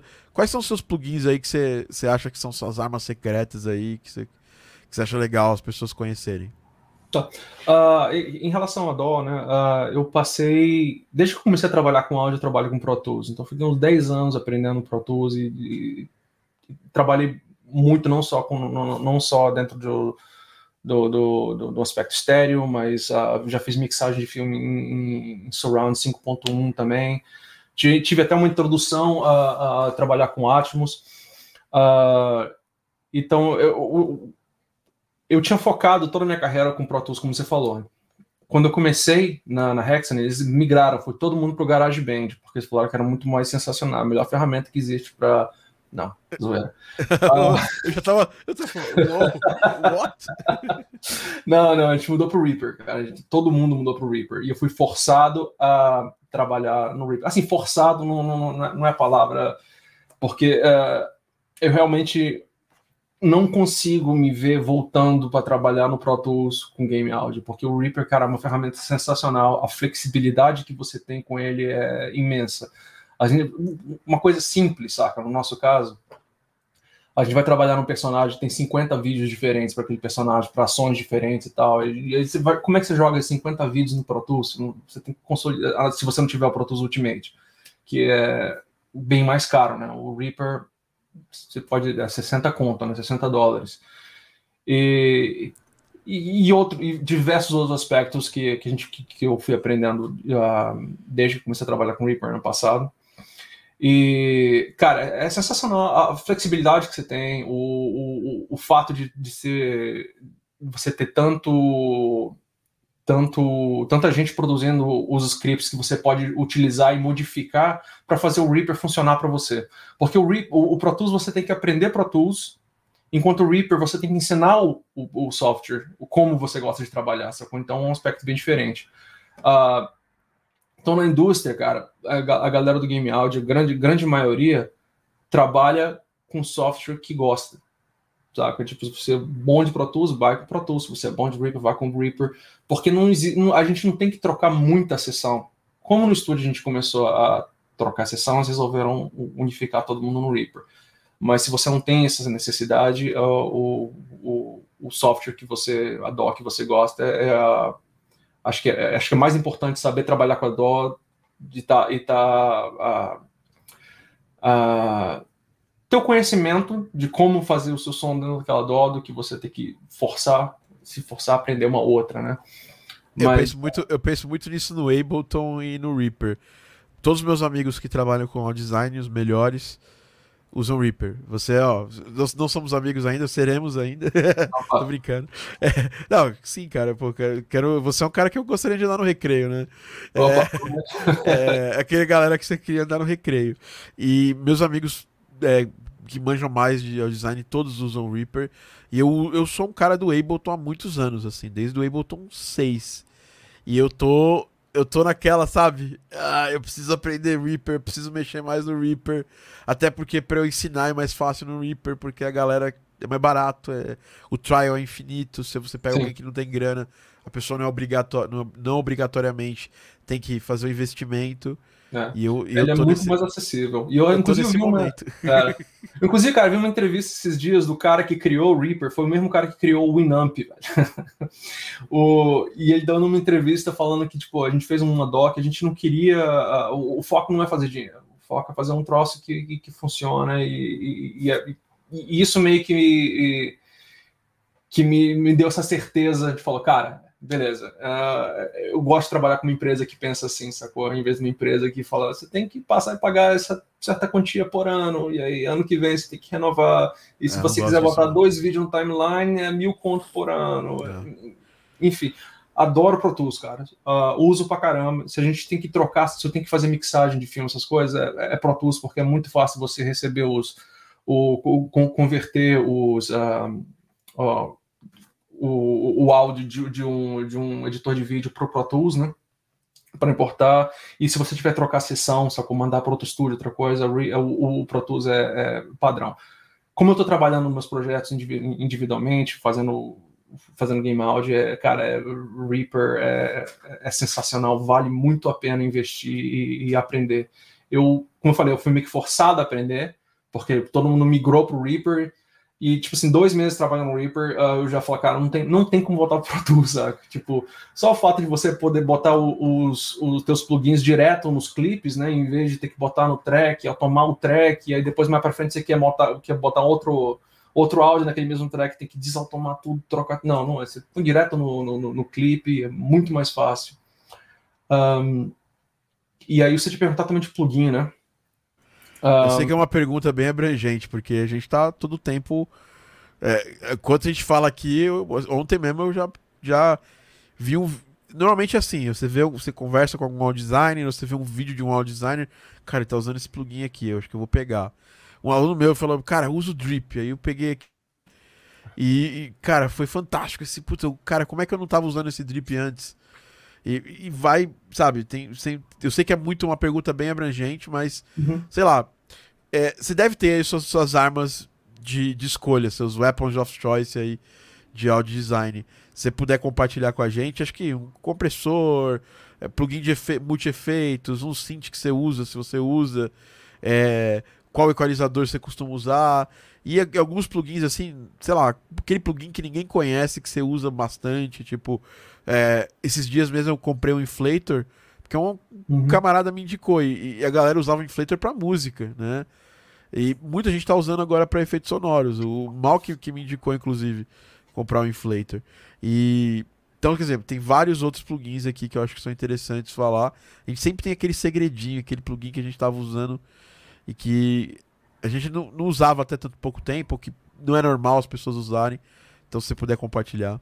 Claro. Uh, eu, eu acho que é óbvio isso, mas o plugin vai, uh, vai servir a tua visão, né? Então, se você entender, a, a saber a estética do, do som que você está procurando, você sabe, sabe, que plugins utilizar. Então, eu reparei que quando, eu, quando eu entrei na indústria, uma coisa que eu, eu não usava tanto o, o Sound Toys, mas aí eu comecei a escutar certos tipos de, de, de, de, de, de som nas livrarias que a gente tem acesso lá, que você tem aquele filtro fechando, abrindo. Eu comecei e eu reparei que a galera usa Filter Freak pra caramba. E eu comecei a utilizar ele. E, pô, eu sou, sou viciado em Filter Freak. Saca? Tanto no, principalmente no 2, eu realmente eu, eu, comecei a descobrir o, o, o, tipo de som que eu, que eu consigo tirar com ele recentemente. Porque cada plugin, cara, você tem um, um tempo de. Você passa experimentando, você passa aprendendo o que você consegue fazer e como distorcer ou como mudar aquele som para fazer uma coisa completamente diferente. Um, mas, assim, os meus plugins favoritos, assim, que, que eu já tenho nos meus atalhos aqui do, do, do Reaper, um, prequalização, o Pro Q3, porque é, é sensacional, da Fab Filter, não só a, a interface gráfica que é sensacional, mas o fato de você conseguir fazer o, você poder fazer o, a redução dinâmica de cada banda também. É, isso aí é, é sensacional. Ah, o, o, Pro C e o Pro MB também, e o Pro L são, assim, básicas, são ferramentas básicas, né? Um, eu, eu comecei a trabalhar. Eu, não tinha muita habilidade com, em criar sons, efeitos de, de, de, de áudio com sintetizador. Só trabalhava com, com, quando criando música, essas coisas. E é inspirado por um, por um pessoal no trabalho, eu comecei realmente a investir em sintetizador, em sintetizador. E aí eu peguei o Vital, né? Que é grátis e é, pô, é ah, É o, que eu, é o que eu amo, cara. Eu tenho. Eu, eu, desde. Eu sou um cara que era apaixonado pelo Serum. É, e aí eu, eu conheci o Matt Tittle porque eu usava o Helm, que é o, o, sintetizador anterior. É, anterior a ele. Eu usei em umas aulas, aí ele viu num vídeo falando do, do Helm mandou um, uma mensagem para mim falando, cara, obrigado por usar o Helm, tá meio largado, o pessoal não tem usado tanto e tal. Aí ele falou, mas eu tô preparando um novo synth que, cara, esse aí vai estourar tudo. E aí ele falou, posso mandar uma cópia para você testar? Eu falei, claro. E aí eu recebi, tipo, umas três semanas antes do, do, de sair o Vital. E desde então é o que eu venho usando. Você tava usando bastante aí, então.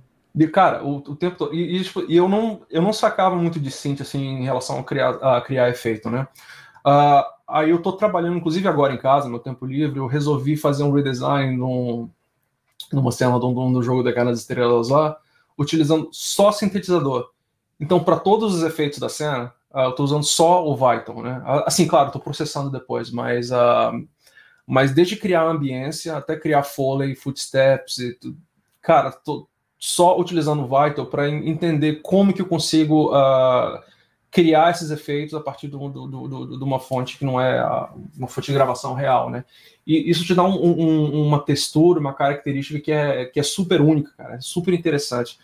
Uh, por exemplo, se você estiver fazendo footsteps, como é que o footstep é um passo, né?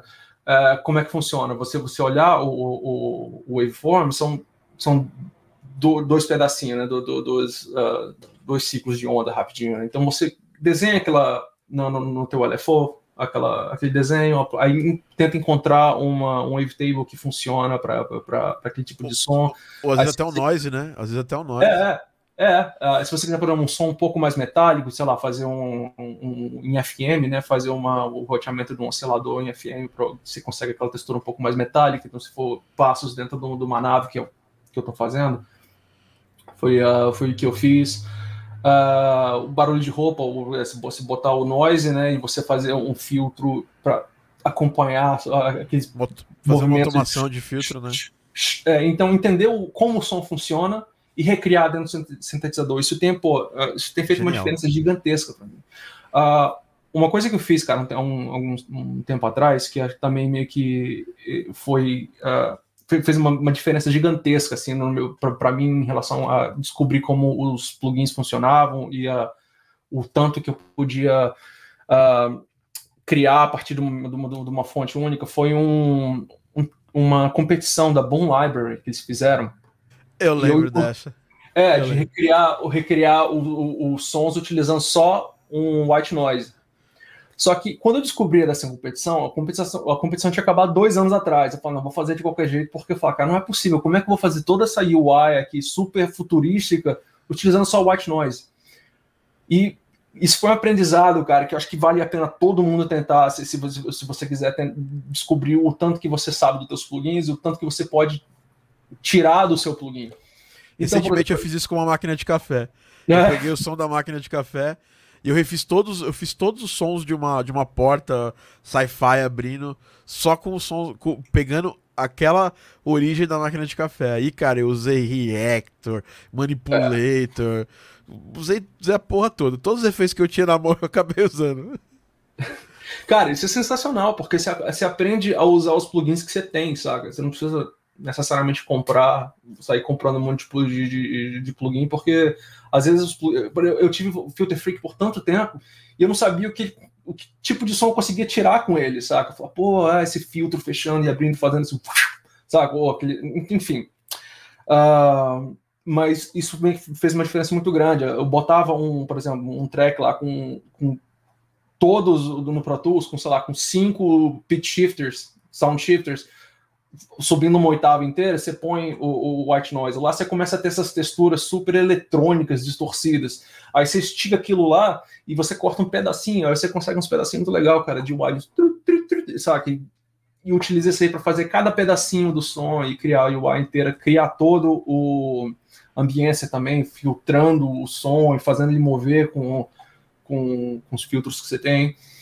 Uh, acho que Outro, o, outra textura de som que eu acho importante, que, que a gente comecei a utilizar bastante também no trabalho, é tirar esse, esse, essa textura tonal do, do, do, dos sons. Né? Então o pessoal usa bastante Z-Noise, que é, pô, é, é, uma coisa que, eu, que outro software que eu tinha bastante, mas nunca tinha pensado em utilizar para sound design, eu utilizava para limpar qual, áudio. Qual, qual, qual, plugin, tanto, assim. qual plugin mesmo, só para galera fixar? Ah, o Z-Noise da, Z-Noise. da Waves. Z-Noise. É, por exemplo, se você colocar um, um, um, um swing né, de, de, de, espada, né? Você tem todo aquele todo o som. Ele funciona que nem o Deconstruct também no, no, no Rex. Que eu, eu, particularmente, uso mais o Rex atualmente do que, do que ele, mas. É, eu tenho usado muito o Rex, cara. Pra é. tudo, pra tudo.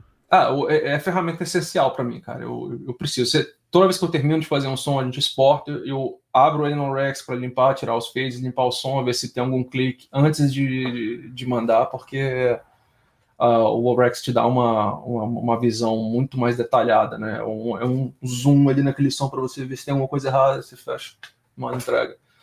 Mas, uh, mas o, tanto o Zenoise quanto o Deconstruct no, no, no Rex são, são super úteis. Um, um, um, software que a gente comprou agora no trabalho uh, recentemente, ele, eu sei que não é muito barato, acho que são 130 dólares, eu acho, mas ele é bem interessante, é o Shade da UVI, S-H-A-D, Shade. Uh, é, é, uma, é, é, um, são vários filtros e eles funcionam tipo assim, no, cara, é, o, o plugin é muito louco, né? Porque ele, ele uh, você tem uma quantidade de moduladores super única uh, e você, enfim, é, eu não, não, sei descrever como é que é, como, como que o plugin funciona. Mas quando você abre, você vê que ele troço funcionando esse placar, que sensacional, porque realmente ele tem muita, tem, tem uma funcionalidade muito grande para tirar aqueles sons com, com, com, mudando fase depois de uma explosão ou, ou criando filtros que modulam outros filtros, que modulam outros filtros, é, é bem legal. Acho que vale a pena dar uma olhada. Eu tô vendo aqui já, eu tô, eu tô, já tô, já tô com vontade já de pegar. Ele é, é. Bem, bem, boni, bem bonitão aqui, eu vi. Outro, ah, e, só para tipo, falando dois plugins que eu acho que, que eu uso bastante também. Claro, o, o OTT, né? Que é, que é grátis. E é, é um plugin pô, que é sensacional para você tirar textura de som não necessariamente você colocar no teu master buzz antes de mandar para o cliente, mas você uh, tem, tem, um vídeo legal de um cara no, no, no, Twitter que ele realmente coloca 20 OTTs um depois do outro, um, com, uma fonte de som bem simples, não sei se é um, um sine wave, uma, coisa bem simples assim, mas o, ele começa a criar texturas, aquele, aquelas, aquelas que são meio quebrado, né, que você que pô, são super úteis você jogar isso Neanderqual, O Neanderqual deve ter feito fez um vídeo assim, muito louco. Ele costuma fazer vídeo assim, a filha dele falando, É, aí ele transforma o vídeo, a, a a filha dele falando numa parada completamente assim, sei lá, numa ambiência, é, num galpão, num Highlands, assim, total, todo absurdo, futurista, é, eu vi isso aí. Tem um muito Muito legal bom. que ele postou recentemente também, que é, ele tem o, o, o rack dele do, do Sound Miner com todo cheio Ah. de, de compressores. E aí ele vai testando cada compressor e ver como cada um funciona. Eu comprei, eu comprei essa parada por causa dele, inclusive. Porque ele tem. Ele, ele, ele mostrou lá no SoundMiner. O SoundMiner tem, um- tem um sampler, né? Uhum. E, e ele mostrou ele, ele fazendo som de. ele fazendo variações de som de tiro e tal. Usando o. o Role, né? O O, Role Blocks.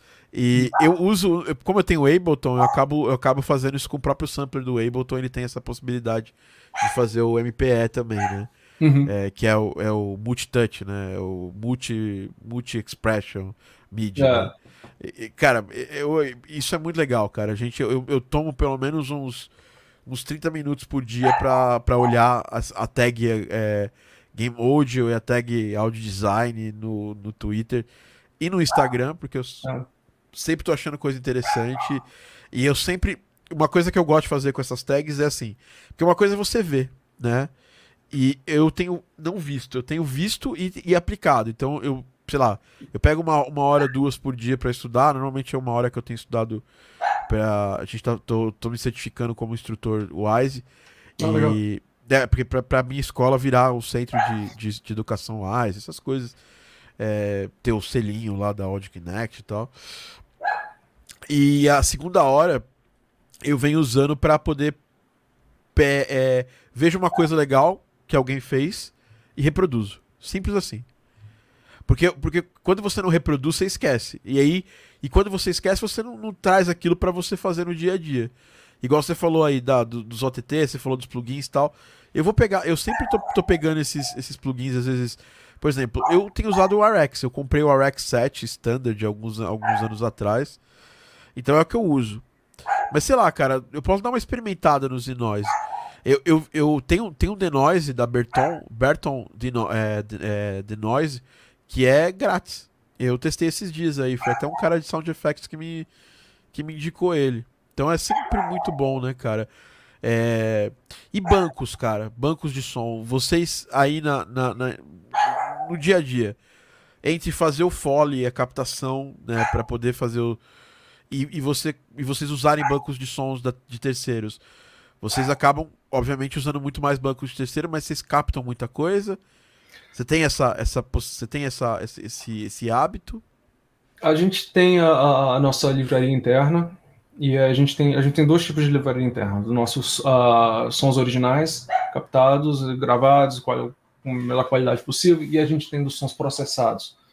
Então são sons que a gente pega um pouco do, da- de, de, de livrarias que a gente tem, mistura com coisas que a gente gravou e faz umas coisas assim mais o mais diferente possível que a gente pode que, que são, são bem úteis pra gente. E claro, Sempre construction, né? Sempre construction, né? é, interno, né? E a gente também tem o. A, a gente tem acesso a bastante, a, a ba- a bastante banco de, de, de som, cara. A gente tem todo, quase toda a Boom Library. A gente tem vários outros libraries do, do Sound Effects, do, do Sound Morph. Que a gente, o, o- legal da, da, da Hexane, cara, é que a gente trabalha com uma quantidade gigantesca de, de, de jogos diferentes. Então, um dia a gente está fazendo um, tô fazendo um jogo de, de- de, tipo estilo ah, League of Legends, aí dois dias depois a gente está fazendo um jogo de criança, aí depois na quinta-feira a gente está fazendo um jogo de tiro. Então a gente precisa de um acesso enorme a, a bancos de sons, porque a gente trabalha com um estilo muito diversificado, saca? Ah, eu particularmente, claro, eu gosto muito do som da Bon Library, acho que é, acho que é uma das umas, Somos um- dois. bancos de- uma- a, a qualidade dos sons e como eles são, são editados e preparados para utilizar, eu acho que é, é, é, é o, é o ideal, saca? Algumas outra, alguns outros bancos, eles, eles têm vários sons que são, são muito bons, mas são muito complexos.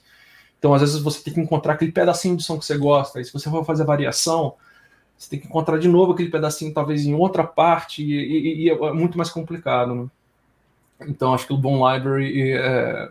E, assim, mesmo a Boom Library, cara, por mais sensacional que eu acho que ele seja, também tem várias livrarias lá que não, não são tão boas assim, né? Tem algumas que a gente usa bastante e outras que acabam sendo esquecidas, né? Eu uso muito Magic e Sci-Fi Cyber Weapons.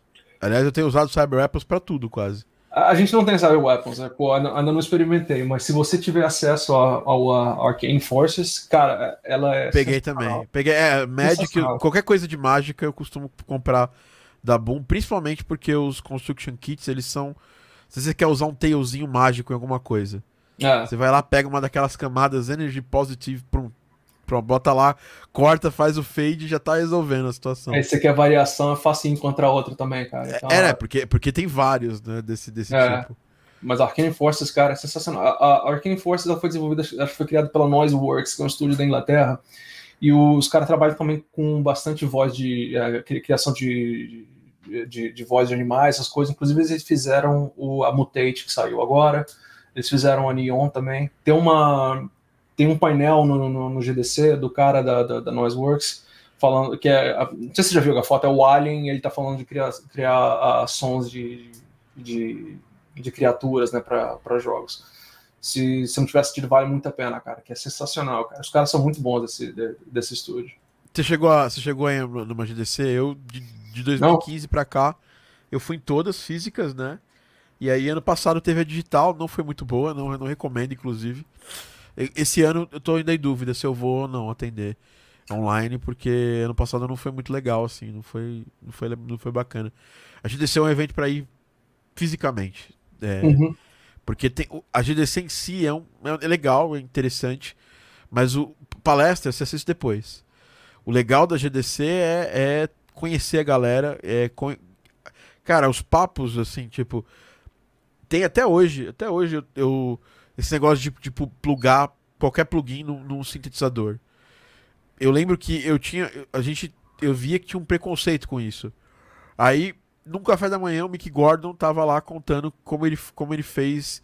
É, e ele não foi nem no Doom, porque no Doom ele contou na palestra, isso tem disponível. Mas ele é contou no Prey. Também. É. é, ele contou no Prey, porque no Prey ele usou muito pedal de, de efeito, né? É, não pedal de distorção. No Doom ele usou muito pedal de distorção. No Prey ele usou muito pedal de efeito no synths. E aí contando lá como é que ele fez essa parada e tal. E, no, cara, todo mundo com, um cafezinho na mão assim e, e numa mesa, cara. Sim, umas cinco pessoas. E o cara contando uma parada que até hoje, por exemplo, quando eu vou fazer minhas coisas e tal, eu sempre penso assim, cara, Black Hole, Supermassive, Vintage Verb, qualquer. Não importa, se tá vindo do Moog o som, cara. Eu já imagino qual reverb que eu vou qual reverb ou, qual, ou trêmulo ou qualquer qual efeito que eu vou usar naquele naquele naquele synth, mesmo que não seja para efeitos sonoros, mesmo que só para sonoridade, mesmo timbre. E hum. isso foi foi uma parada que parece super ridícula, né? Não tem nada, não tem nenhuma ciência de foguete ali, mas que a hora que ele tava contando como ele fez no Prey, que ele montava um grupo de de, de efeitos e deixava esse grupo ali pronto para poder usar em qualquer canal que precisasse. Ele criou até um send desse um bus para poder para poder mandar mandar send desse desse cara porque era uma coisa que ele usava frequentemente nos canais de synth do Prey. E eu achei fantástico, assim. É, é... é, é esse é o lance da, da, da, da GDC, né? Que nem que você falou que você sentou lá com o Mike Netherquell e não nem sabia quem que era, né? É? Eu, infelizmente, eu nunca tive, nunca participei da, da, da, GDC. Como eu falei, tipo, quando eu comecei a pensar em games, quando trabalhava nessa área, a GDC ainda era muito nova para mim, né? Não fazia sentido você, vou trabalhar com games ou para GDC. Tipo, você não tem nenhum conhecimento de indústria, ou, ou, assim, é interessante você assistir as palestras, comecei a, começar a conhecer o pessoal, mas para mim ainda era muito no começo, quando foi em 2019, acho que quando eu comecei a tra trabalhar com isso. Eu acabei indo na, na, na Game Soundcon aqui, uh, tanto ah, na, né, tanto 2019 quanto na virtual do ano passado. Eu também, e, eu também fui na virtual do ano passado. É, yeah, é, é, é legal, foi. É, o Richard sempre palestra legais. lá, né? Oi? O Richard sempre palestra, né? Ah, sempre, é. Todo ano ele tá lá. É, ele saca muito, ele saca muito do lance de. de... É, ele criou uma empresa, né? Tipo, que, um estilo que quase não existia, fazendo só áudio para videogame. E, pô, a empresa cresceu pra caramba desde. Tem, a empresa é nova também, acho que tem menos de 10 anos, eu acho. Eu lembro da, de cada uma das palestras que eu vi dele. E é, é, desde, a, desde a primeira GDC, porque ele, quase todo ano ele palestra e as palestras são sempre muito boas sobre o mercado. É um cara que tem uma visão de mercado ímpar, assim, sabe? É... Uhum. Enfim, cara, pô, só tenho a agradecer, né? E fo fole, fole em si você não tem feito quase, você não faz. Você tem. Você tem um condenser aí que eu tô vendo, mas você, você usa, ele pra, você usa ele pouco. Uh, não, tipo assim, o Foley que a gente faz é. Cara, eu adoro fazer Foley, mas, uh, mas a gente não tem muito muito tempo para fazer Fallen quando, assim, especificamente para gravar para um jogo específico, mas, uh, mas não, mas voltando um pouquinho até no, no, no, no lance de redesign, uh, eu acho que o Foley, cara, é, é, aquela cola que vai fazer o visual junto com a ambiência fazer o negócio ser, é, te dar aquela, a, a, aquela, aquela a sensação de, de, de imersão no jogo, no visual, sacou? Então eu sempre peço, presto bastante atenção no Foley, saca? Para ter certeza que a roupa tem o peso certo, os passos, os passos também, se não, não tá muito barulhento, se tá, se tá aparecendo no lugar uh, certo da mix. Uh, a gente tem uma livraria interna que a gente gravou, mas a gente acaba usando bastante também o, o, o Combat, né, da, da Boom Library. Tem, tem umas gravações lá que tem várias gravações que são muito fáceis de, de, de utilizar e usar rapidinho, cara. Mas acho que, pô, acho que Foley é uma, é, é, uma área super importante, cara, do sound design, cara. Dá um, dá um senso de realismo. E, e o meu lado sempre foi esse, tipo, pô, eu gosto, eu gosto de criar essa imersão, saca? Não só o efeito na frente do, da explosão e da, da espada soltando laser pelos olhos. Acho que o lance de se criar imersão é o, o, as ambiências, tudo que está acontecendo no fundo é o que dá o realismo antes de você começar a colocar o que está na frente, o que está o que tá chamando realmente atenção.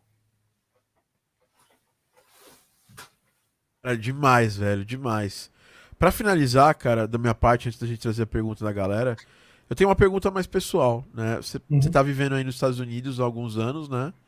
Quantos anos nos Estados Unidos já? Dez anos. Dez, dez? anos. Acho que dez anos de, dez anos de Estados Unidos. É, acaba, vocês estão aí numa. A, a, rolou aí de. Agora rolar a galera tirar as máscaras. Já tirou, já tomou as duas vacinas, os dois, os dois, as duas doses? Minha segunda dose é sexta-feira. É sexta-feira agora. Tomar então depois, depois de 15 dias você pode tirar as máscaras aí, né? Opa! Parar de usar máscara, né? Isso... Ah, já vou para Vegas no dia seguinte, cara, encher a cara, vamos lá jogar. é, e assim, é, não tem perspectiva de volta para o Brasil, cara, né? É, não, não existe essa perspectiva mais, né?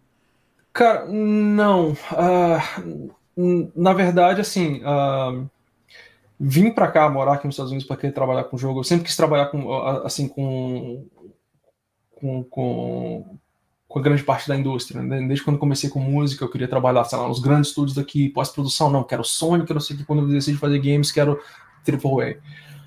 Uh, eu não vejo essa perspectiva de voltar, uh, até porque todo esse, é, todo esse arco da, da, da, minha carreira começou aqui, né? E eu acho que é um sacrifício muito grande, cara, você deixar família, deixar amigos, deixar tudo isso para trás. E eu, eu, tenho muita vontade de voltar, mas por tipo de trabalho que eu quero fazer, uh, eu tenho que estar aqui. Você sabe? acha que remoto, você acha que não, existe a possibilidade, depois de tudo isso que aconteceu, da indústria dar uma, uma, uma pequena mudada para as. Porque assim, cara, eu nunca trabalhei tanto para fora quanto no ano passado.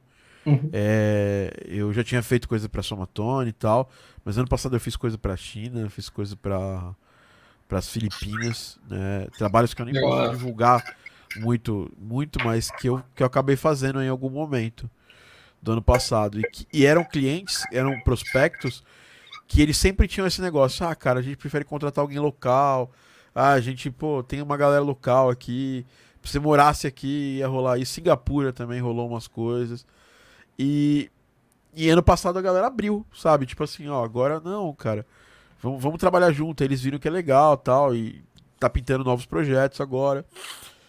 Eu, eu, eu, eu percebi essa abertura do meu ponto de vista voltado para o mercado hum, de, de outros países, né? Não o mercado. Eu trabalho há muitos anos para um estudo, estúdio do Canadá e, e a gente. Eu não estou no Canadá, eu tô no Brasil. Eu decidi ficar no Brasil por uma decisão pessoal e. Obviamente, eu sempre. Toda vez que acontecem coisas aqui no Brasil que elas, elas, elas testam essa minha vontade de ficar aqui, né? Uhum. E estão acontecendo agora, então, tipo. Eu, eu, eu, tenho muita vontade. Eu, tava, eu tinha iniciado um processo de imigração para o Canadá.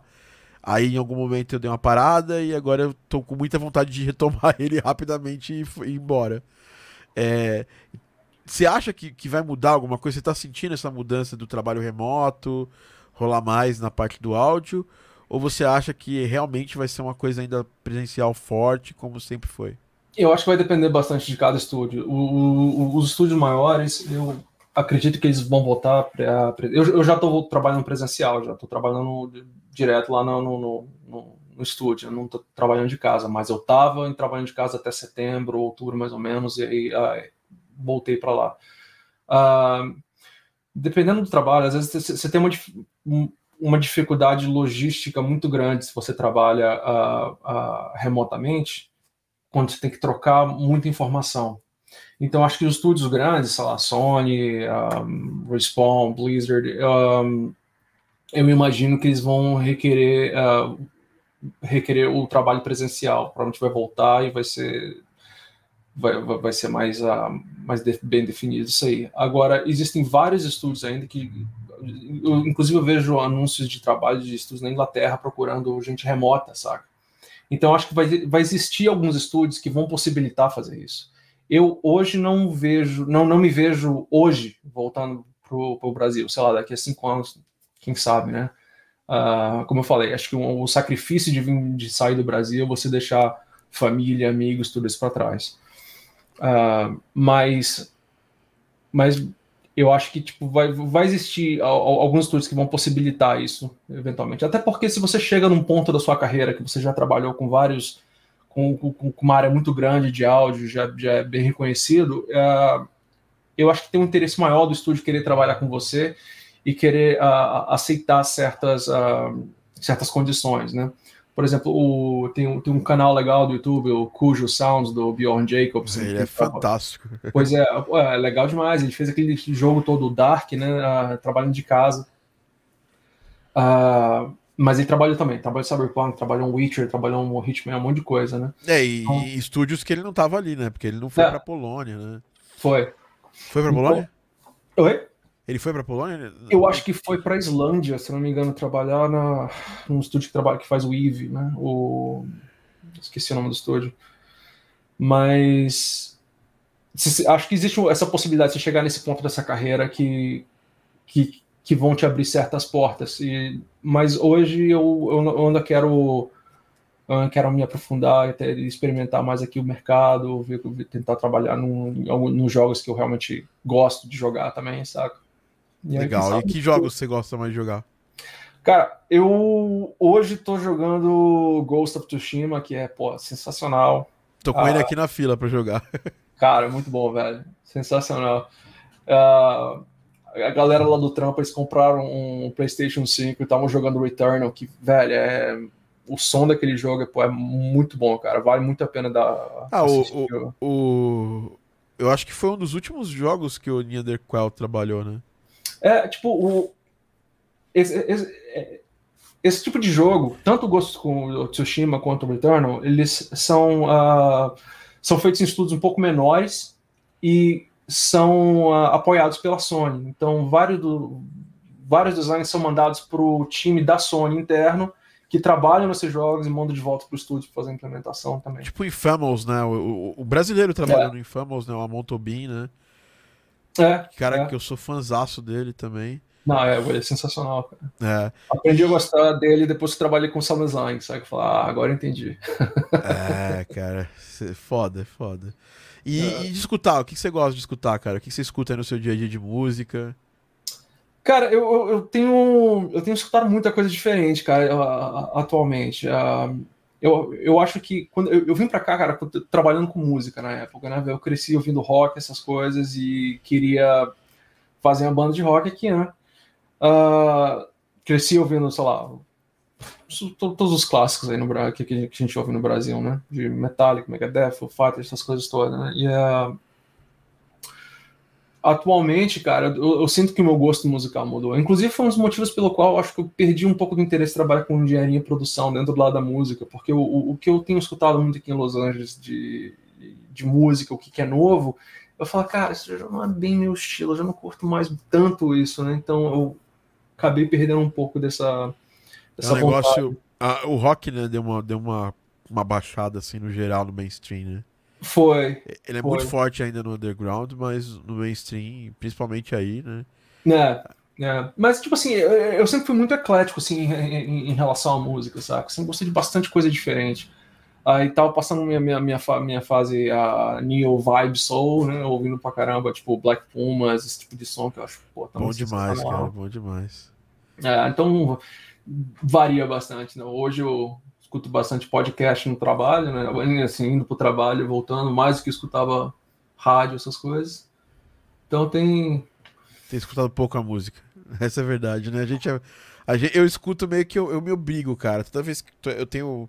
Antes, de, inclusive, de falar com você, ontem eu fiquei até um pouco mais tarde tocando e. E fiz, fiz uma stream com, com, com a minha galera aqui, fazendo um happy hour. Uma vez por semana a gente, eu gosto de fazer isso. Tô, tenho, tenho feito agora mais stream, antigamente eu fazia com a minha namorada. A gente pegava aqui, comprava pizza, jogava videogame e tal. Agora eu tô fazendo com a galera aqui. É, é, exatamente a mesma coisa, só que com a galera junto aqui. E. E uma coisa que eu, que eu, que eu, que eu vi é eu me obrigo a ouvir música. Então quando eu vou caminhar, eu caminho todo dia, pelo menos uma hora. E eu tenho feito, feito caminhadas ouvindo música, ouvindo coisa nova. Tipo, é, eu tava com mega preconceito desse último do Tame Impala, e aí eu botei ele pra, pra ouvir. Eu falei, puta, tá, tá, até que tá bacana, cara. Não, tem, tem, tem, uma, tem um, um, conceito ali dentro das coisas, né? E eu acabei gostando desse, desse álbum.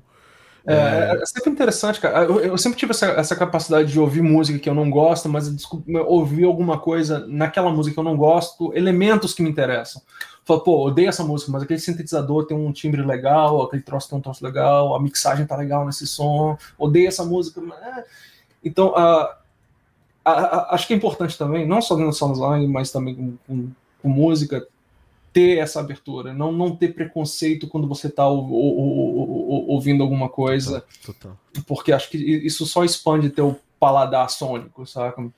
Uh, atualmente, uma coisa que eu tenho feito bastante é eu tenho começado a, é, a, assistir alguns filmes que eu, que eu só assisti uma vez, por exemplo, vários filmes da Marvel, e começar a fazer a, a captura de, de, de, de áudio de, algum, de alguns segmentos, porque a, quando você assiste o filme uma vez, cara, você não presta muita atenção, pelo menos eu não presto muita atenção no som. Assim, é legal, pô, ver aquele som é legal, mas você não entende o detalhe da, da, daquele som. Então, se você assiste depois de novo e começar a analisar o, o, cada pedacinho, fazer. Salva aquele pedacinho lá do, do, do filme, põe na tua livraria de, de referências. É, é, eu acho que ajuda muito na hora de, de desenvolver esse, esse paladar sônico dentro do lado do, do, do sound design também. Mesma coisa para música. música. Acho que funciona também a mesma coisa para música, né? É. Eu uso as duas coisas. Sound design eu gosto de ver muito o jogo. É, eu tenho muito menos tempo para jogar do que eu tinha antigamente. E normalmente eu tenho jogado muitos jogos que eu tô trabalhando. Então, chega a hora livre, né? Eu não quero ficar jogando. Uhum. Né, assim, é, uma das coisas que ajudou eu ficar jogando mais é que minha namorada gosta muito de jogar. Então, a gente acaba jogando muito no, no tempo livre porque ela gosta. E aí eu acabo aproveitando esse, esse, porque assim, impossível desligar na minha cabeça, assim, pelo menos ultimamente. Ontem mesmo eu estava jogando Narita Boy aqui, e aí eu eu fiquei, eu tava, eu fui no banheiro ali tomar um banho, e ela tava jogando aqui no, na stream. Aí eu fiquei escutando o jogo e os meninos comentando e eu falando cada detalhe que eu tinha percebido de áudio que fazia um pouco de diferença no jogo assim, que eu achei interessante. Ah. Então, eu não consigo, acho que, desligar esse 100%. Cara. Muito obrigado pelo papo, velho. Agora nós vamos para uma, pra uma rodadinha de perguntas da galera. Primeiro, agradecer aqui, mandar um abraço, que ele tá, no, tá no mesmo. Tá aí pertinho de você aqui, o André de Abreu, meu amigo André. É, em breve teremos um podcast novo com o André e com outro, com, com um personagem secreto, desbloqueável aí, falando da, da vida de trabalhar no, no mercado de games. O André era diretor da Blizzard até pouco tempo atrás aí. E é um grande da indústria, um cara, um mentorzão foda meu, assim, que eu, eu, eu sigo ele. Sigam o André de Abreu aí no, no Instagram. Fantástico. É, tá aí, tá assistindo. O Daniel também, o meu brother. Personagem desbloqueável aí. Futuro, futuro de personagem desbloqueável que trabalha na Microsoft. Também assistindo. É, e bom, vamos às perguntas da galera. A galera tá aqui mandando várias perguntas. É, e vou começar pela pergunta do Robson, né? Bernardo, beleza.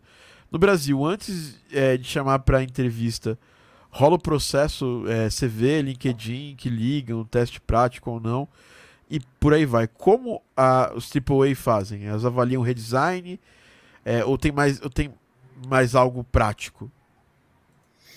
Cara, um, sim, você manda, manda o currículo com a, com a carta de, de, de, de apresentação, né, a carta de introdução.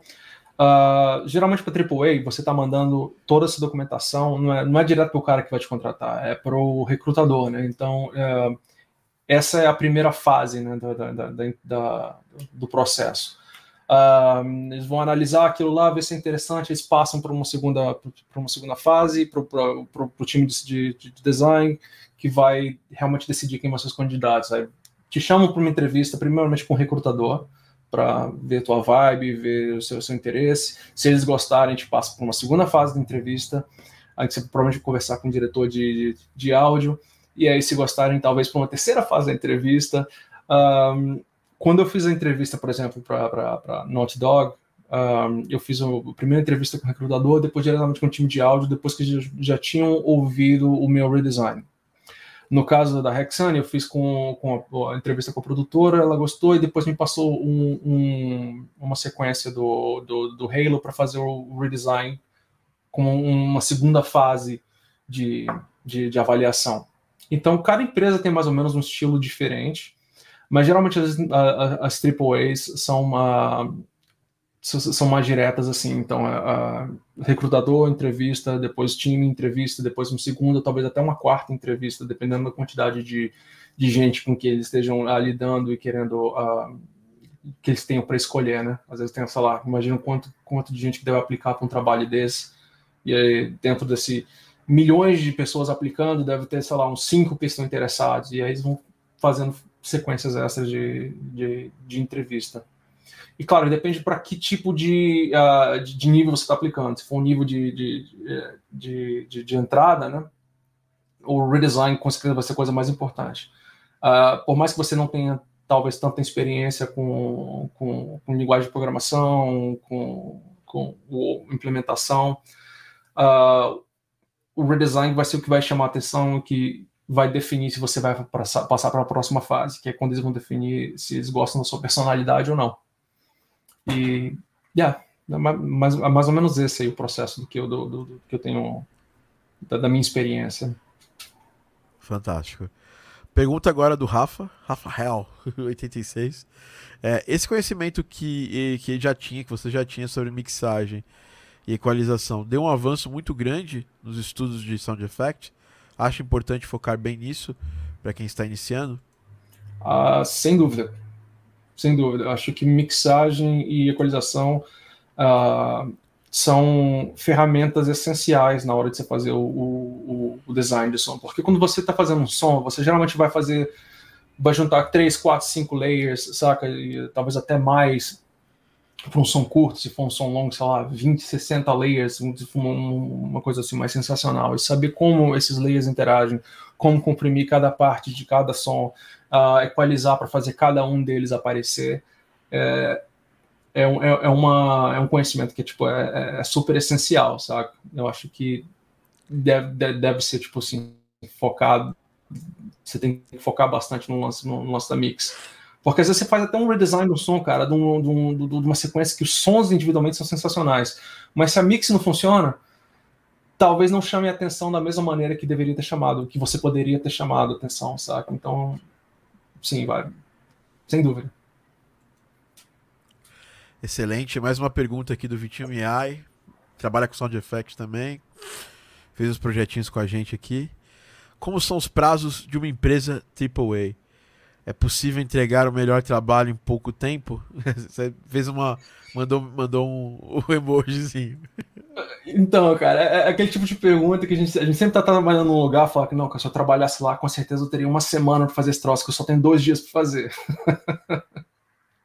é, sempre depende do cliente, do prazo de, que, que eles têm para para aquela ação ou, aquele som específico. Então, eu já trabalhei em projetos que, tipo assim, você tem uma, uma sequência de um, cinemática para trabalhar de, sei lá, você tem uma semana para fazer o negócio inteiro. Outra você tem dois dias. Sabe? Então, e aí você tem que pô, correr livraria de som, cara, vai caçando, funciona, não funciona, próximo. É, varia bastante, cara, mas infelizmente, até dentro do AAA, cara, você tem, que, você, você tem um limite muito grande. Quando, por exemplo, quando a, quando a, a Naughty Dog estava para lançar o, o Last of Us 2, eles estavam já no crunch, né, que é quando eles chamam, não sei como que chama no Brasil, mas o crunch, tipo assim, você tem, tem que entregar o trabalho, estava contratando gente, foi quando eu apliquei na época, e eles estavam trabalhando acho que 70 horas por semana, saca? Você escolhia qual domingo você não quer trabalhar. então, ter tempo para trabalhar e quanto desse tempo é seu tempo pessoal também, ou, ou, ou, ou, quanto tempo você tem, quanto tempo você quer se dedicar para trabalhar nisso aí, quanto tempo você quer dar para esse trabalho, é, também é outra coisa a se considerar, né? É, uma coisa que me, me incomoda nos AAAs é que muitas vezes esse trabalho não é remunerado, né, cara? Os caras te colocam ali em crunch, não é remunerado é. algumas vezes, né? É, e aqui isso, o crunch chama tiro, porrada e bomba, assim que chama aqui no. Aqui, é, a tradução no... parece correto. é, é. A gente chama de crunch mesmo, mas é, é, é essa, só quis brincar um pouquinho com isso. Cara, foi um papo excelente. A gente, pô, quero muito chamar para mais papos. Opa. É, vou te chamar aí pra, em breve aí para falar com a minha galera aí, dos meus mentorados, dos meus alunos e tal. E foi um papo fantástico. Cara, para as pessoas te seguirem, né? Onde, quase qual rede social? Você já falou Twitter, né? Inclusive, acabei de seguir lá porque a gente tinha um papo de LinkedIn, né? É. É, a gente tinha um papo de LinkedIn ali. É, qual rede social que você mais usa, né? E onde que as pessoas podem te seguir, para eu colocar aqui para as pessoas seguirem você. É, acho que muito bacana o papo. Cara, muito obrigado você, você pela sua é, é, generosidade, cara. Porque às vezes você tá numa posição legal na indústria. Eu sempre me coloco para falar com, com escolas, com alunos, com. Porque ah, eu acho que essa, esse é um papel importantíssimo, cara. É, você chegou num ponto onde muita gente da indústria quer chegar e você poderia simplesmente falar: ah, foda-se, eu vou ficar aqui jogando meu videogame no sábado aqui. Ah. E você pegou duas horas do seu tempo para estar tá aqui com a gente. Isso é muito valioso. Eu agradeço demais. Eu acho que toda a comunidade, pessoas que acompanham Game Audio em português também tem muito a agradecer, Bernardo. Muito obrigado. Não, que isso, cara. Obrigado pela oportunidade também, cara. E é aquele lance, passei tanto tempo aqui, cara, e eu quero muito um dia voltar para o Brasil, talvez, mas vai saber. Então, se eu puder pelo menos ajudar um pouco com com um pouco das informações, um pouco da experiência que eu passei aqui, cara, tô sempre disponível. Uh, eu tô no Twitter e no, YouTube, tenho postado algumas coisas. Em breve vou tentar, tentar postar esse redesign que eu falei do utilizando só sintetizador. Mas é, é basicamente são essas. O, e o Facebook também, né? Então, eu não, não tenho não tenho Instagram, ou, outras, outras uh, mídias sociais, mas é isso aí. É, eu vou tomar isso como um desafio também, vou fazer também. A gente pode até fazer vale depois um, vídeo collab aí, eu mostro a minha, você mostra a sua. a gente mostra o, mostra o processo. Eu vou, eu vou fazer só com o Vital, cara. Eu já, já decidi aqui que eu vou pegar um, um trecho de redesign aqui e vou fazer ele completinho usando só synth. Eu, é, às vezes tudo que você precisa para fazer uma coisa é alguém é alguém fazer e você falar, putz, que legal, cara. Não é uma boa ideia. Vou, pegar, é. vou, vou, ver se eu faço até um desafio para meus alunos aí fazerem também alguma coisa usando só o sintetizador. Vou dar dicas para eles, é. obviamente, porque não é, não é um trabalho. É, não é um trabalho trivial, né? tá longe de ser trivial, né? É, uhum. Você vai precisar usar muito da sua, da sua criatividade, das suas técnicas de sound design para poder transformar o som, né? É, é, eu diria que é, é, basicamente o que a gente vai fazer é o que o é o que o Andrew Huang faz com a música, né? Ele, ele, ele transforma qualquer ruído em, em algum, em algum ah. instrumento, né? A gente vai, vai fazer isso aí. Um, tra um trabalho, do, um trabalho de Hermeto Pascoal de sound design. é, agora curti a referência. É, é, o Hermeto é foda. E, cara, obrigado de novo, cara. Brigadão. Prazer é meu, cara. É, vocês estão acompanhando, obrigado por terem acompanhado aqui, mas esse Game Audio Drops. É, Bernardo, depois me manda seu e-mail lá no, no e-mail que está cadastrado na Spitfire é, lá no LinkedIn, porque a gente vai mandar esse presentão para você aí. Oh, cara, obrigado. Você ganhou esse banco aqui. Nós temos uma parceria com a, com a Spitfire Audio, que é foda demais também. É tipo a Boom Library, mas dos samples de, de, de instrumentos, né? E eles lançaram um, uma. É mais uma das coisas do Rembach. O Rembach, ele, ele, é um cara, um youtuber, um, um músico fantástico. É, inclusive, indico muito as coisas dele. O Wire, é, que ele lançou também, acho que com a áudio. Deixa eu ver aqui. Eu sempre esqueço o nome da empresa. Audio Tang. Ele lançou Wires lá. É bem legalzinho. E agora ele lançou esse é, Landfill Totems. É bem interessante, porque é um. É, eles lançaram pela Spitfire Records um, um disco. E aí eles criam um banco desse disco, né? O Landfill Totems aqui, ó. Tá mostrando para quem tá assistindo, para quem tá escutando não vai ver, mas é, depois procura lá. E é um banco só baseado em todos os synths muito loucos do Reinbach. Eu acho que tem, tem bastante coisa proveitosa. Eu tô com ele aqui, hum. tô para fazer um review inclusive. E ele não precisa de contact, para quem não para quem não usa contact é bem legalzinho também. Então a Spitfire aí facilitando a vida da gente, a gente dando para os nossos pros nossos entrevistados aí esse plugin e espero que você use aí. Depois me fala o que você achou depois que você, ba que você baixar. Manda seu e-mail, a gente vai mandar, vai mandar lá um, um redinho no seu, na sua conta do Spitfire. Obrigado, tá, Bernardo? Pô, eu que agradeço, cara. Valeu mesmo. Pessoal aqui, muito, muito obrigado. O projeto dele é muito sensacional. O Rembark é foda. Concordo plenamente. É... E vocês não não, não conseguiram 50 likes, então eu não vou sortear o Remback para vocês hoje. É isso, regras são regras, pessoal. Mas a gente vai, daqui a pouquinho eu vou abrir lá no Insta. Ontem ficou faltando o sorteio de um jogo, né? Vou pegar lá todo mundo que estava ao vivo lá e vou fazer o sorteio do jogo. Eu vou decidir se vai ser o mesmo jogo de ontem. Eu peguei o Blasphemous, né? A gente tá lançando aí uma. É, tá lançando um jogo pela, pela T17 e eu fui pesquisar todos os jogos lá da T-17 que eles lançaram ultimamente. E, e, eu gostei muito desse Blasphemous, que é um. É um Metroidvania, não sei se é o tipo de jogo que você gosta.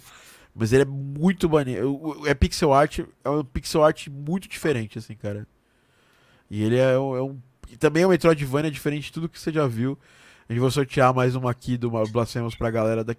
Acabando aqui com com o Bernardo. Bernardo, muito obrigado de novo, cara. Tenha um bom dia aí. Você agora, meio-dia mais ou menos aí. Opa, exato. É, tá, na hora do, tá na hora do almoço. tá na hora de voltar a jogar Ghost aqui, Tsushima. Ghost of Tsushima. então é isso, cara. Muito obrigado, mano. Que isso, cara. Prazer é meu, velho.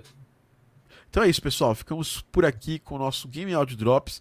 Voltamos na semana que vem com mais um entrevistado fantástico, tipo o Bernardo aqui, e com mais um papo sobre áudio para games. Se não esqueça, a gente está no Spotify, Game Audio Drops, é, inclusive, Bernardo, estamos lá. Temos mais de 100 podcasts, você foi o 121. Inclusive, não perca o podcast anterior a esse que a gente gravou com o Samuel da M2, trabalhou com League of Legends também trabalhou com, lança, com não, não só com trilha sonora para o League of Legends, mas também com trilha para os eventos, para os campeonatos de League of Legends. Então, confira lá. Papo muito legal e confira os nossos outros podcasts. E também entre na Game Audio Academy, que é o oferecimento desse, desse podcast. Sua plataforma de ensino de áudio para games, onde a gente democratiza a parada. A gente não, não tem só um paywall lá. Vem aqui, vem fazer meu curso. A gente vai abrir vagas, se você estiver escutando em breve, para a formação Game Audio Academy, mas você tem, se você não, não puder entrar na formação ou não tiver aberta, você tem mais de 500 vídeos aqui no YouTube, tem vídeo no Instagram toda semana, tem no site, tem livro, tem uma porrada de coisa grátis para vocês consumirem. É, eu tenho muito orgulho do que eu fiz na, na Game Audio Academy, do que a gente faz, eu e a equipe da Game Audio Academy. Muito obrigado, pessoal. Obrigado, Bernardo. Um abraço. Fui!